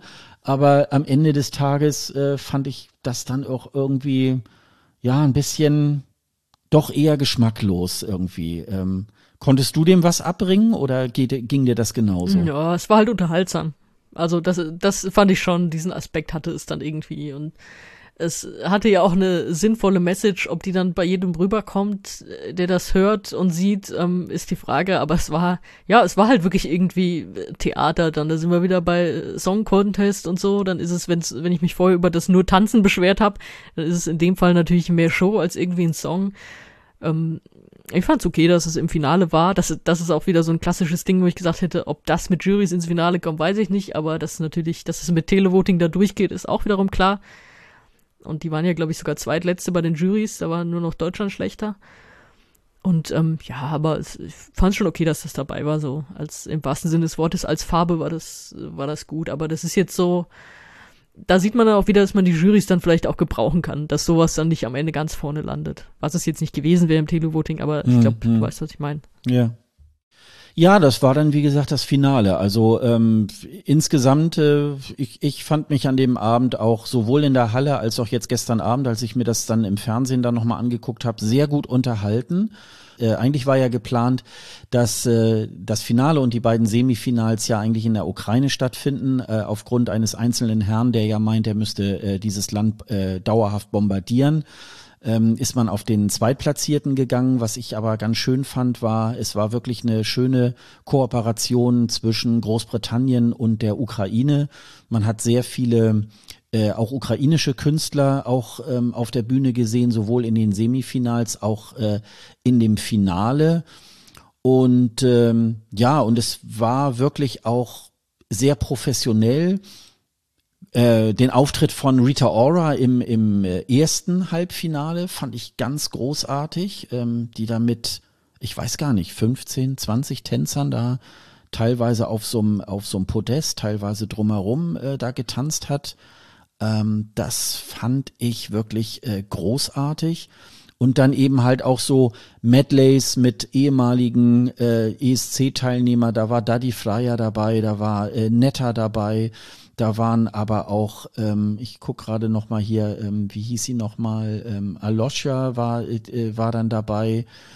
Äh, die. Das war mega. Ja, das das war das war großartig. Äh, da war Cornelia Jacobs, die so eine ja Flashdance von unten sozusagen irgendwie. Ähm, da war noch ganz witzig, da standen wir direkt an der, äh, an dieser, an diesem Podium. Da haben wir uns äh, dann Bist im Finale. Ein bisschen, also aber nur Tropfen. Also es ist äh, nicht doll gewesen. Sie hat, glaube ich, mehr in die Kamera gespritzt, als äh, dass sie da jetzt irgendwie äh, die die Zuschauer. Aber es wäre nicht schlimm gewesen, weil es war sehr warm. Insofern, das wäre ganz schnell wieder getrocknet. So und Cornelia, äh, hier, hier. Bitte. und Cornelia ist, finde ich, äh, auch eine auch eine enorm äh, gute Performerin. Das hat man da auch wieder bei dem Auftritt gesehen. Äh, Duncan hat ja irgendwie You Never Walk Alone irgendwie dann gesungen. Mammut äh, hat ähm, Imagine gesungen. Also das war wirklich, äh, war sehr stimmungsvoll. Ich fand auch die, äh, ja, das, die, die Bühnen-LEDs waren ja sehr bunt, ähm, aber es war nicht jetzt irgendwie so Augenkrebs, sondern es war schon von den Farben sehr gut auch gewählt, aber es war sehr, sehr frisch und hell. Also es war ja nicht nur so dieses dunkle Loch ESC, was man da manchmal irgendwie halt auch so sieht. Und man ist tatsächlich auch ein bisschen von der Bühne aus dem letzten Jahr dann entschädigt worden, ähm, die ja so teilweise nicht bespielt worden ist. Diese Bühne in Liverpool in der M&S Bank Arena ähm, war wirklich sehr modular bespielbar. Hinten waren so LEDs, die dann, äh, die, die dann auch so verschoben werden konnten und so. Also das ähm, war alles irgendwie tatsächlich großartig. Ähm, ja, äh, zur Show, was, äh, was würde, was ist dir dann noch aufgefallen, was man, was man noch ähm, anbringen kann? Nö, hast du eigentlich soweit alles gesagt. Ich fand die, das Moderatorenteam war geil. Also, es war auch ganz cool, dass sie das, äh, dass sie das erst zu dritt gemacht haben, die drei Moderatorinnen, und dann so, Graham Norton hat sich da jetzt nicht seinen großen Auftritt genommen, sondern war dann halt im Finale teilweise dabei, weil er hat ja zum, hat er zum Teil auch noch kommentiert und hat so mehr oder weniger die Bühne dann den anderen überlassen, die das mega gut gemacht haben und da auch in den Proben, die man sieht, und da sieht man ja, was noch nicht so klappt und so. Und die hatten so einen Spaß und, und das war richtig cool und deswegen, die haben das gut rübergebracht, fand ich. Also das ist so diese, diese Begeisterung haben die gut rübergebracht. Das ist ja, sowas kann ja auch immer irgendwie holzig wirken oder so und das war das Gegenteil. Also das fand ich auch toll. Ja, das war sehr, sehr ähm, entspannt, professionell, auch, äh, Ja. auch wenn man das halt spoilern kann, immer so, ähm, an der äh, entgegengesetzten Seite von der Bühne ist ein, ein großer Bildschirm, da läuft halt dieser ja, Teleprompter durch. Und im äh, und dann war ja diese, diese dieses Extrapodest, da haben sie ja auch noch mal gestanden, da war auch eine kleine Kamera mit mit Teleprompter. Und trotzdem auch Teleprompter vorlesen muss man ja auch können. Und Ja, und ähm, selbst wenn der nicht geklappt hat in der Probe, wenn der mal nicht gelaufen ist, dann haben sie halt irgendwas gesagt oder haben sich dann Spaß gemacht oder wie auch immer. Und an einer Stelle, ähm, ich glaube im Opening vom zweiten Halbfinale, ging es irgendwie drum, äh, sagte Hannah dann, wie Brits, we love a good cue oder so. Also es da, da ging es dann um Schlange stehen und so weiter. Und da war Julia dran, also die, äh, die ukrainische Moderatorin. Und die, die dann auf dem Teleprompter das Wort Q sah und aber damit nichts anfangen konnte. Also die Leute so, was ist das für ein Wort? Was bedeutet das? Was ist das? Ja, bis, bis sie erklärt haben, so, ja, das ist Q. Und dass ich meine, ähm, jeder, der irgendwie Englisch spricht und dieses, dieses Wort schon mal vor sich gesehen hat, kennt genau diesen Moment, wenn man denkt, hä, Moment, was? Und dann so, ach so, doch Q. Ja, und, und sie hatte diesen Moment halt dann live in der Probe und es war, da hatten die alle so einen Spaß dran. Und sie halt auch. Sie hat das dann später sogar in der Pressekonferenz nochmal erwähnt, wie lustig sie das fand und so. Und, und das haben sie dann aber auch rübergebracht. Also wenn der Teleprompter dann mal nicht lief, so, ja, und was, was legt ihr mir jetzt auf den Prompter? Ja, was soll ich jetzt sagen? Oder ja, ich kann auch sowas sagen. Und, oder sie haben zwischendrin noch irgendwie was umgestellt. Also das ist an, an irgendeiner Stelle, oh, war das was, äh, mit, mit Halbfinals, oh, we had no filler, we even had äh, Charles and Camilla oder so. Und das, das äh, ergab sich auch aus so einer Moderation raus und dann haben sie gesagt, das übernehmen wir fürs Finale, dass sich das so reimt. Also das sollte sich eigentlich gar nicht reimen, das war einfach eine normale Moderation vorher. Und dann haben sie es einfach so, so improvisiert, bis sie es so zusammen hatten und gesagt haben, das klingt doch eigentlich ganz geil. Also, und das hat man denen angemerkt, diese Art von Spaß. Und halt, es ist dann nicht nur ablesen, weil ablesen kann ja jeder, aber es ist trotzdem geil rübergekommen. Ja, und da macht, äh, da, da, da zeigt sich ja auch der richtige Profi, wenn dann eben halt, es geht ja auch mal bei so einer Riesenshow auch mal was schief und dann müssen die improvisieren und das können halt auch wirklich nur Profis.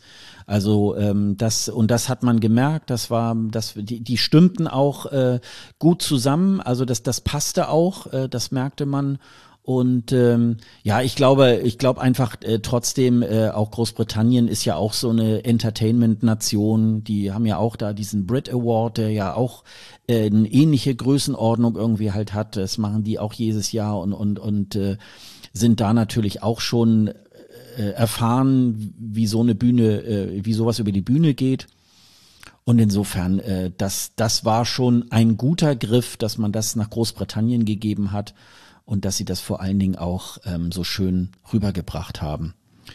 Ähm, ja, ich war ja nun di äh, direkt vor Ort, ähm, äh, obwohl ich äh, dann tatsächlich auch äh, jetzt nicht großartig ähm, irgendwas geschrieben habe oder äh, Podcast gemacht habe. Ich habe mir das in diesem Jahr tatsächlich dann auch mal wieder vorgenommen und ich persönlich muss sagen, ähm, ich, als ich da im ersten Semifinale so die ersten fünf oder zehn Minuten äh, in der Halle stand, habe ich so gedacht, Jetzt weiß ich, was mir auch gefehlt hat. Also es war wirklich ähm, auch endlich mal wieder nach vier Jahren ähm, auch mal wieder vor Ort und diese Atmosphäre auch ähm, wieder in sich aufsaugen. Das drumherum, die Stadt war natürlich ähm, tatsächlich auch wirklich komplett auf ESC eingestimmt. Also es war nicht so wie in anderen äh, Host-Cities äh, nur so um die Halle herum, Plakate und Flaggen, sondern das war halt, also erstmal war ja so diese, alles das, was so ESC irgendwie letztendlich so äh, ausmacht, die Halle, Eurovision Village, auch Euroclub und so ähm, und all diese äh, diese Einzellocation, die waren auch alle sehr leicht fußläufig auch zu erreichen. Ich habe ein bisschen weiter südlich ähm, in der Nähe vom Princess Park, wer das irgendwie äh, Liverpool so ein bisschen kennt, da habe ich gewohnt und bin dann immer so ungefähr 20 Minuten mit dem Bus irgendwie halt reingefahren. Das ging eigentlich auch immer sehr gut. Also und konnte dann von da aus ähm, ja entweder Liverpool Lime Street, äh, Street der der der Hauptbahnhof äh, oder es gibt ja dieses äh, Liverpool One, ähm, da bin ich dann ausgestiegen und dann kannst du fußläufig letztendlich alles wirklich gut äh, auch erreichen. Und äh, da hat sich die Stadt wirklich in dieser ganzen Umgebung wirklich äh, sehr von seiner ESC-Seite gezeigt und es war wirklich auch äh, ähm, ein hervorragendes äh, Zusammenspiel. Auch wenn man sicherlich manchmal die Liverpooler nicht ganz so gut versteht, haben sie sich trotzdem auch immer bemüht, ähm, äh, dass sie dann eher so in dieses Hochenglisch irgendwie äh, rübergegangen sind und man, ach ja, jetzt weiß ich, was er meint. Also mir ist das so teilweise passiert, als ich äh, wieder äh, wegfuhr und zum Bahnhof wollte. Da hatte ich so einen Uber-Fahrer und der wollte mich natürlich dann jetzt ausfragen, so wie es mir denn gefallen hatte. Ich habe den tatsächlich leider erstmal überhaupt nicht verstanden. Und er hat aber dann äh, das dann auch gemerkt und sich ein bisschen runtergenommen und dann, ach ja, und dann wusste ich so, okay, er wollte jetzt, er wollte wissen, ob ich jedes Jahr komme und ob ich nach Liverpool Liverpool wiederkomme. Und da muss ich sagen, da habe ich nicht gelogen, würde ich sagen, ja doch, ich glaube, irgendwie muss ich da nochmal wieder zurück.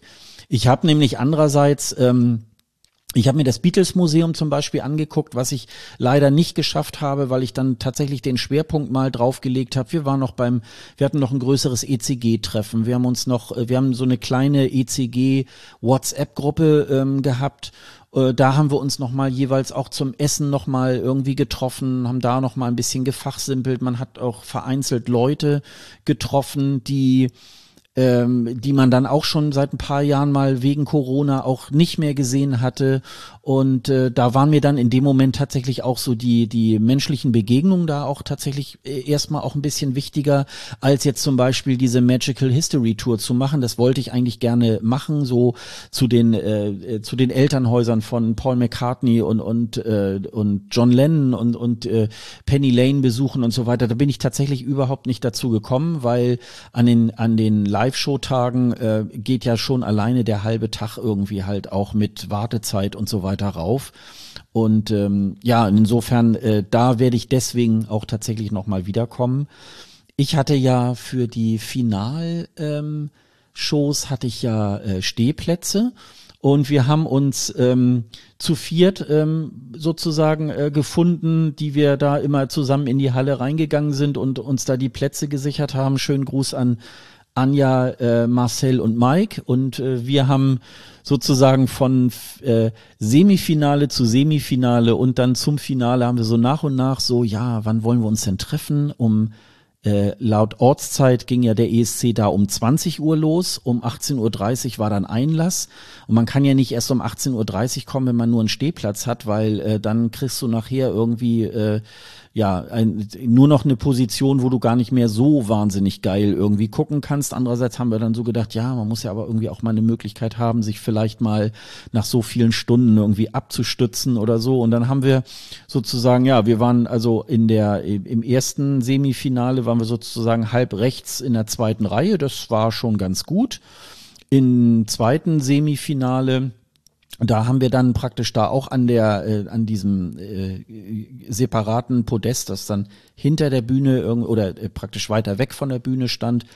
Da haben wir uns dann hingestellt und im Finale haben wir eigentlich ein, ähm, da äh, etwas weiter von dieser Stehbühne ähm, einen ganz guten Platz, wo man, wie gesagt, je, jedes Mal zweimal sich auch gut so von hinten mal anlehnen konnte, wenn mal die Beine etwas schwerer wurden, aber das ging eigentlich mit ordentlichem Schuhwerk und so weiter und man konnte wirklich auch gut gucken und man konnte gut mitfeiern und das war natürlich, ähm, das war eine, war eigentlich, war eine schöne Woche. Ich war von Montag bis Sonntag war ich dann, war ich dann vor Ort.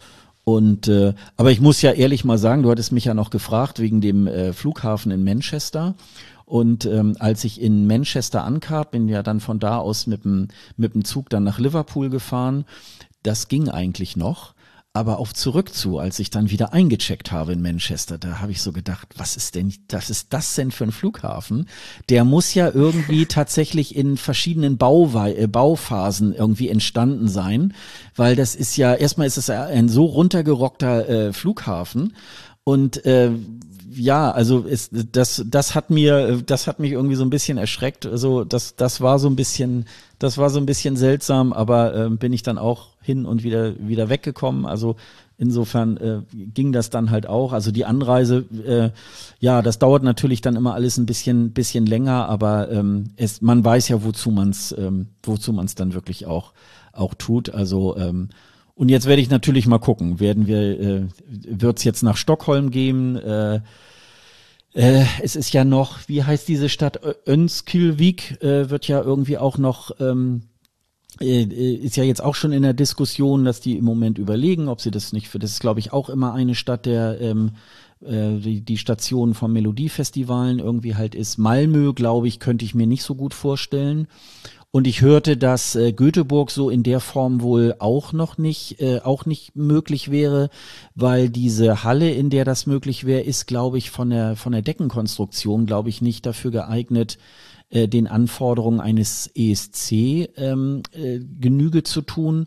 Und die ist, glaube ich, auch im Moment gerade in der Renovierung und wird wohl, glaube ich, auch nicht rechtzeitig äh, dann zum nächsten ESC fertig sein. Aber das sind natürlich so Spekulationen, die werden wir, glaube ich, dann auch erst äh, in den nächsten Monaten irgendwie halt dann auch so ähm, entkräften. Ja, dann sind wir ja eigentlich schon mal so an dem Punkt. Ähm, was war für dich beim ESC noch wichtig und erwähnenswert, liebe Sonja? Oh, pf, wir haben jetzt zwei Stunden darüber geredet. Ich glaube, wir haben so ziemlich alles erwähnt, was erwähnenswert war, oder? Ja, also ich würde. Ich, ich, ich habe soweit alles. Ja, ich würde eine Sache, äh, eine, zwei Sachen würde ich, äh, nat, Ja, also also eine, sagen wir mal zwei Aspekte. Das eine ist, ähm, was ich sehr, äh, sehr erstaunlich fand. Also zum einen, das wusste man ja schon vorher. Peter Orban hat sein, hat seine, ähm, seinen, seinen letzten Job gemacht als Kommentator zum letzten Mal für Deutschland den ESC kommentiert. Ähm, da gibt's ja auch eine schöne ähm, äh, Dokumentation, die geht irgendwie 90 Minuten, ist eigentlich auch mal ein schöner Ab Abriss über die letzten 25 Jahre beim ESC. Kann man auch tatsächlich wirklich äh, sehr, sehr schön ähm, irgendwie anschauen. Ähm, zum anderen, äh, Stefan Spiegel hört äh, bei Eurovision.de auf. Ähm, der hat ein äh, Tweet oder auch äh, bei Instagram hat er eine, ein Statement abgegeben, dass er ähm, ab äh, 2024 äh, für Songcheck und die Berichterstattung von Eurovision.de äh, so, äh, was er ja zusammen mit Alina Stiegler irgendwie halt macht, so nicht mehr äh, machen kann aus äh, ja persönlichen Gründen, hat er da angeführt, was ich übrigens sehr, sehr schade finde, weil er auch irgendwie reinschrieb, ja, ich bin ja eigentlich kein Moderator, ich mache ja im Beruf irgendwie was ganz anderes. Äh, da muss ich sagen, ja klar, er ist natürlich eher ein zurückgenommener Typ gegenüber Alina, die ja doch eher so ein bisschen extrovertierter irgendwie halt auch ist. Und trotzdem muss ich sagen, die beiden haben wirklich sehr gut irgendwie zusammengepasst. Ich habe ihn da auch nochmal in dem Kommentar runtergeschrieben, nein, du bist ein hervorragender Moderator und das meine ich irgendwie auch so, weil das, weil das wirklich, äh, er hat eine sehr nette und sehr sympathische Art und äh, finde das sehr schade, dass er weggeht. Und ich habe so irgendwie so äh, vereinzelt so bei einigen gehört, ich meine, ich muss mich ja an die eigene Nase fassen, die so sagen, oh, und irgendwie ist mir der ESC jetzt, das ist nicht mehr meiner und jetzt höre ich irgendwie so ein bisschen auf, irgendwie mit meinem Blog oder mit weiß ich nicht was. Also da ist im Moment so ein, so ein, so ein kleine, äh, so ein kleiner Umbruch irgendwie und da bin ich mal gespannt, wo der noch so hinführt ähm, ob es da irgendwie was Schönes Neues irgendwie passiert oder ähm, geht das vielleicht in, in so Richtungen, die wir vielleicht auch nicht so gerne mögen. Aber natürlich ist es so, dass der ESC da tatsächlich auch ähm, ja, sich weiterentwickeln muss. Also ich sag mal so, wir haben natürlich nicht mehr den ESC mit Katja Epstein und äh, wie sie alle heißen. Also ähm, die Zeiten sind. Die war Jurypräsidentin. Ja, genau. Und aber das ist eben halt dann, das ist dann eben halt auch so vorbei. Und das andere, was mir, äh, was mir tatsächlich aufgefallen ist, und da muss ich tatsächlich meine Meinung auch tatsächlich ein bisschen revidieren. Ähm, äh, Jan Böhmermann und äh, Olli Schulz haben ja einen, einen alternativen äh, Kommentar bei äh, beim ORF, beim äh, bei FM4 ähm, im Finale gemacht. Und ich habe mir das vorher bei Fest und Flauschig dann auch so angehört und da fingen sie ja so ein bisschen so auch äh, auch richtig äh, äh, an am ESC irgendwie halt so rumzuätzen, was mich eigentlich auch ein bisschen genervt hat und so. Ich muss aber mittlerweile sagen, ich habe gestern dann noch mal im Nachgang noch mal so ein bisschen, ich habe erst auf dem auf der auf der Rückfahrt so die erste halbe Stunde mir noch mal so äh, angehört, angesehen, was sie da gemacht haben. Äh, und ich muss ehrlich sagen, sie haben das echt sehr unterhaltsam, sehr lustig gemacht. Der Kommentar war natürlich jetzt nicht unbedingt etwas so für Hardcore-Fans. Sie haben auch äh, während der Musik auch ein bisschen mitkommentiert. Äh, weiß ich nicht. Ähm, aber es ist ja nun mal ein alternativer äh, äh, Kommentar und da muss ich sagen, okay, das ist ja eigentlich eine Alternative für all die, die eben halt nicht so dieses getragene eines Peter Urbans irgendwie. Und ich muss sagen, das haben sie echt gut gemacht. Und äh, ehrlich gesagt könnte ich mir fast sogar auch vorstellen, dass sie das auch beim normalen deutschen Kommentar machen könnten, wenn sie das nochmal sein lassen würden, äh, zwischen den oder in den Songs nochmal mit rein zu moderieren oder sogar auch äh, so in den Anfang oder so, wie das ja manche Kommentatoren auch machen, weil ich das schon sehr, sehr unterhaltsam fand. Und äh, da muss ich das echt revidieren. Und witzig war so jetzt in den letzten zwei äh, Fest- und Flauschig-Folgen, auf einmal waren sie auch so wirklich Feuer und Flamme für den ESC, ne? Und haben dann auch so, äh, wie wir das ja auch manchmal so machen, so irgendwie, ja, und, und mit dem und dem Titel. Und das war wirklich, ähm, das war dann doch wieder versöhnlich, dass ich dachte, na, guck mal, ihr, ihr brennt ja doch irgendwie halt für den ESC. Das fand ich dann irgendwie noch äh, tatsächlich ganz nett und deswegen würde ich sagen, äh, macht es gerne weiter, ob nun beim ORF, äh, FM4 oder auch woanders. Ich finde, das haben sie, das haben sie schon wirklich sehr gut gemacht und äh, da stellt sich natürlich tatsächlich auch ein bisschen die Frage, wer wird ja den, wer wird den Kommentar äh, für Deutschland machen? Davon, da weiß man ja im Moment nicht so wahnsinnig viel. Aber das werden wir dann mal, das werden wir dann mal schau äh, dann auch mal schauen. Ja, wir haben jetzt eine, ähm, wir haben jetzt eine, äh, ja, außer der Reihe Folge sozusagen gemacht. Wir wollten zumindestens noch so ein bisschen die, ähm, die ESC-Saison äh, mit dieser Folge ein bisschen äh, abschließen und nochmal auf das Finale irgendwie halt drauf gucken. Ich hoffe, das haben wir für euch ähm, gut gemacht und äh, wir machen jetzt eine reguläre Pause.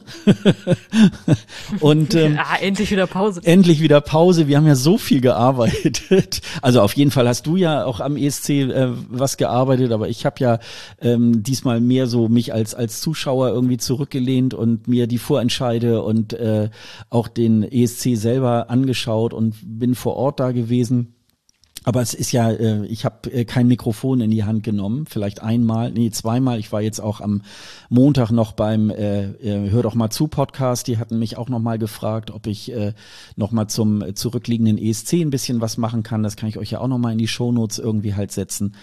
Ähm, aber dann haben wir jetzt vor, äh, auch wieder regelmäßig ähm, auch äh, zu, äh, wieder zu erscheinen und äh, macht euch mal so ungefähr auf den Saisonstart äh, mal so gefasst. Da werden wir dann wieder loslegen und äh, den ESC Green, der ESC Green Room wird wieder dann den Eurovision Song Contest auch wieder beobachten und all das, was da so äh, in diesen Geschehen auch passiert, auch ähm, anschauen und kommentieren, uns vielleicht auch mal streiten, keine Ahnung. Ähm, aber das äh, gehört ja. Äh, nein. Wir doch nicht.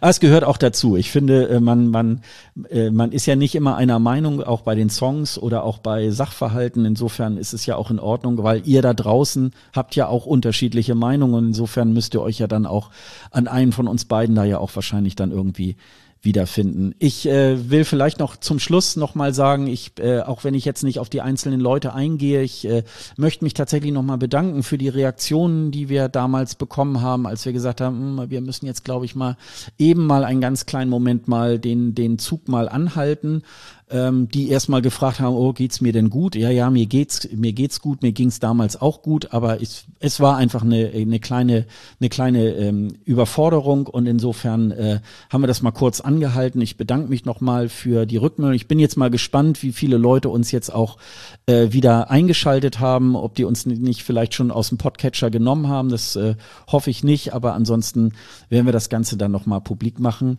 Ähm, Kurzer Hinweis. Wir müssen äh, eine Sache noch aufklären. Ja, gerne. ist mir gerade eingefallen. Ja, mach mal. Ähm, es gab Gerüchte oder beziehungsweise es haben Leute vermutet, dadurch, dass wir die ganze Saison Pause gemacht haben, dass du in irgendeiner Jury gesessen hättest und deswegen nicht hättest reden dürfen. Kannst du das bitte jetzt mal entkräften hier offiziell? Darüber darf ich jetzt nicht reden.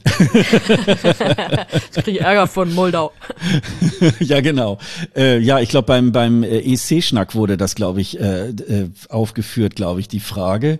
Äh, nein, nein, das äh, ähm, ich bin in keiner Jury gewesen. Ähm, es war es war, äh, sagen wir mal so, das, das, äh, so lasse ich das mal offen.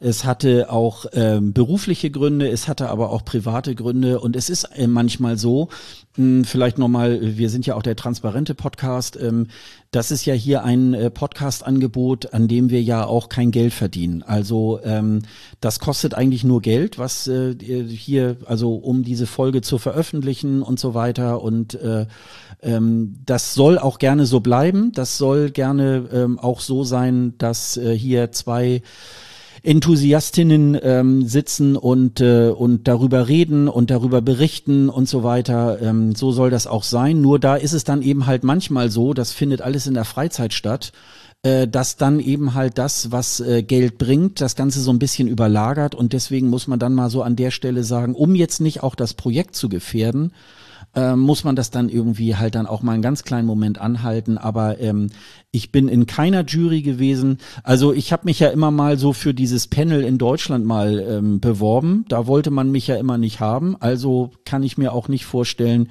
wer sollte mich in irgendeine so Jury reinnehmen. Ich weiß auch gar nicht, ob ich das irgendwie wirklich wollte, weil dann ist es ja tatsächlich so. Dann muss man sowas wie, wie Podcasting und so weiter, muss man dann wirklich stilllegen ähm, und muss das dann wirklich auch eine ganze Saison so durchhalten. Und da habe ich eigentlich ehrlich gesagt überhaupt keinen Bock. Also wenn der NDR das jetzt hört, dann weiß er schon mal Bescheid. Mich braucht er nicht anzurufen. Deswegen ist wahrscheinlich Elton auch äh, Spokesperson geworden, weil der der Einzige war, der wahrscheinlich ans Telefon gegangen ist. Also insofern. Das ist der einzige ähm, Mann ohne ESC-Podcast. Ja, genau, genau. Das ist halt dann. Wir haben sicherlich auch noch eine ganze Menge vergessen, aber wir wollten jetzt auch nicht äh, sieben Stunden irgendwie Podcast machen. Ich glaube, das sollte auch erstmal so weit, ähm, äh, das sollte es auch erstmal so weit bleiben. Ich würde sagen, ich gebe Sonja mal das letzte Wort und dann gehen wir sonst auch aus der Sendung raus. Äh, letztes Wort? Ähm, ja. You wanna see me dance? ja, gerne. Ist leider nur ein Podcast, kann man leider nicht sehen.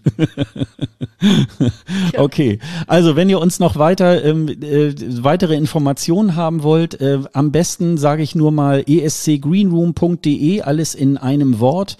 Äh, wir sind mittlerweile auch bei Mastodon. Äh, ja, Sonja, du auch schon, ne? Du hast ja da, glaube ich, äh, ja, ja, auch schon ja. Mastodon und äh, auch der ESC Greenroom ist mittlerweile bei Mastodon. Wie das irgendwie weitergeht mit Twitter, das hörte ja, ähm, das, äh, das ging ja gerade los, als wir aufgehört hatten. Da hatte ich dann schon mal vorsorglich so ein Mastodon Account äh, für den ESC Green Room gesichert.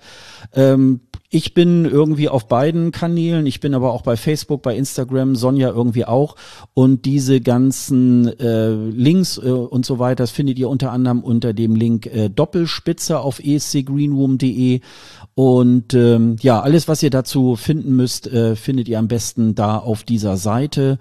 Und wir freuen uns natürlich wieder auf Rückmeldungen, auf Kommentare und äh, wir hoffen, dass ihr uns jetzt wieder regelmäßig äh, folgt und ähm, wir werden jetzt auch wir uns wieder darum bemühen, dass wir wieder regelmäßigen Ausput, Output machen. Wir wünschen euch erstmal jetzt einen schönen Sommer und wir werden uns dann am Ende des Sommers dann wieder hören und das dann auch regelmäßig. Sonja, vielen Dank, ähm, dass du die Zeit gefunden hast. Du musst ja jetzt gleich nochmal äh, auch nochmal anderweitig ran. Wir haben das jetzt gerade noch so auf den, auf den Punkt geschafft. Mhm. Und äh, dann sage ich erstmal Tschüss, bis zum nächsten Mal. Also Tschüss. Tschüss.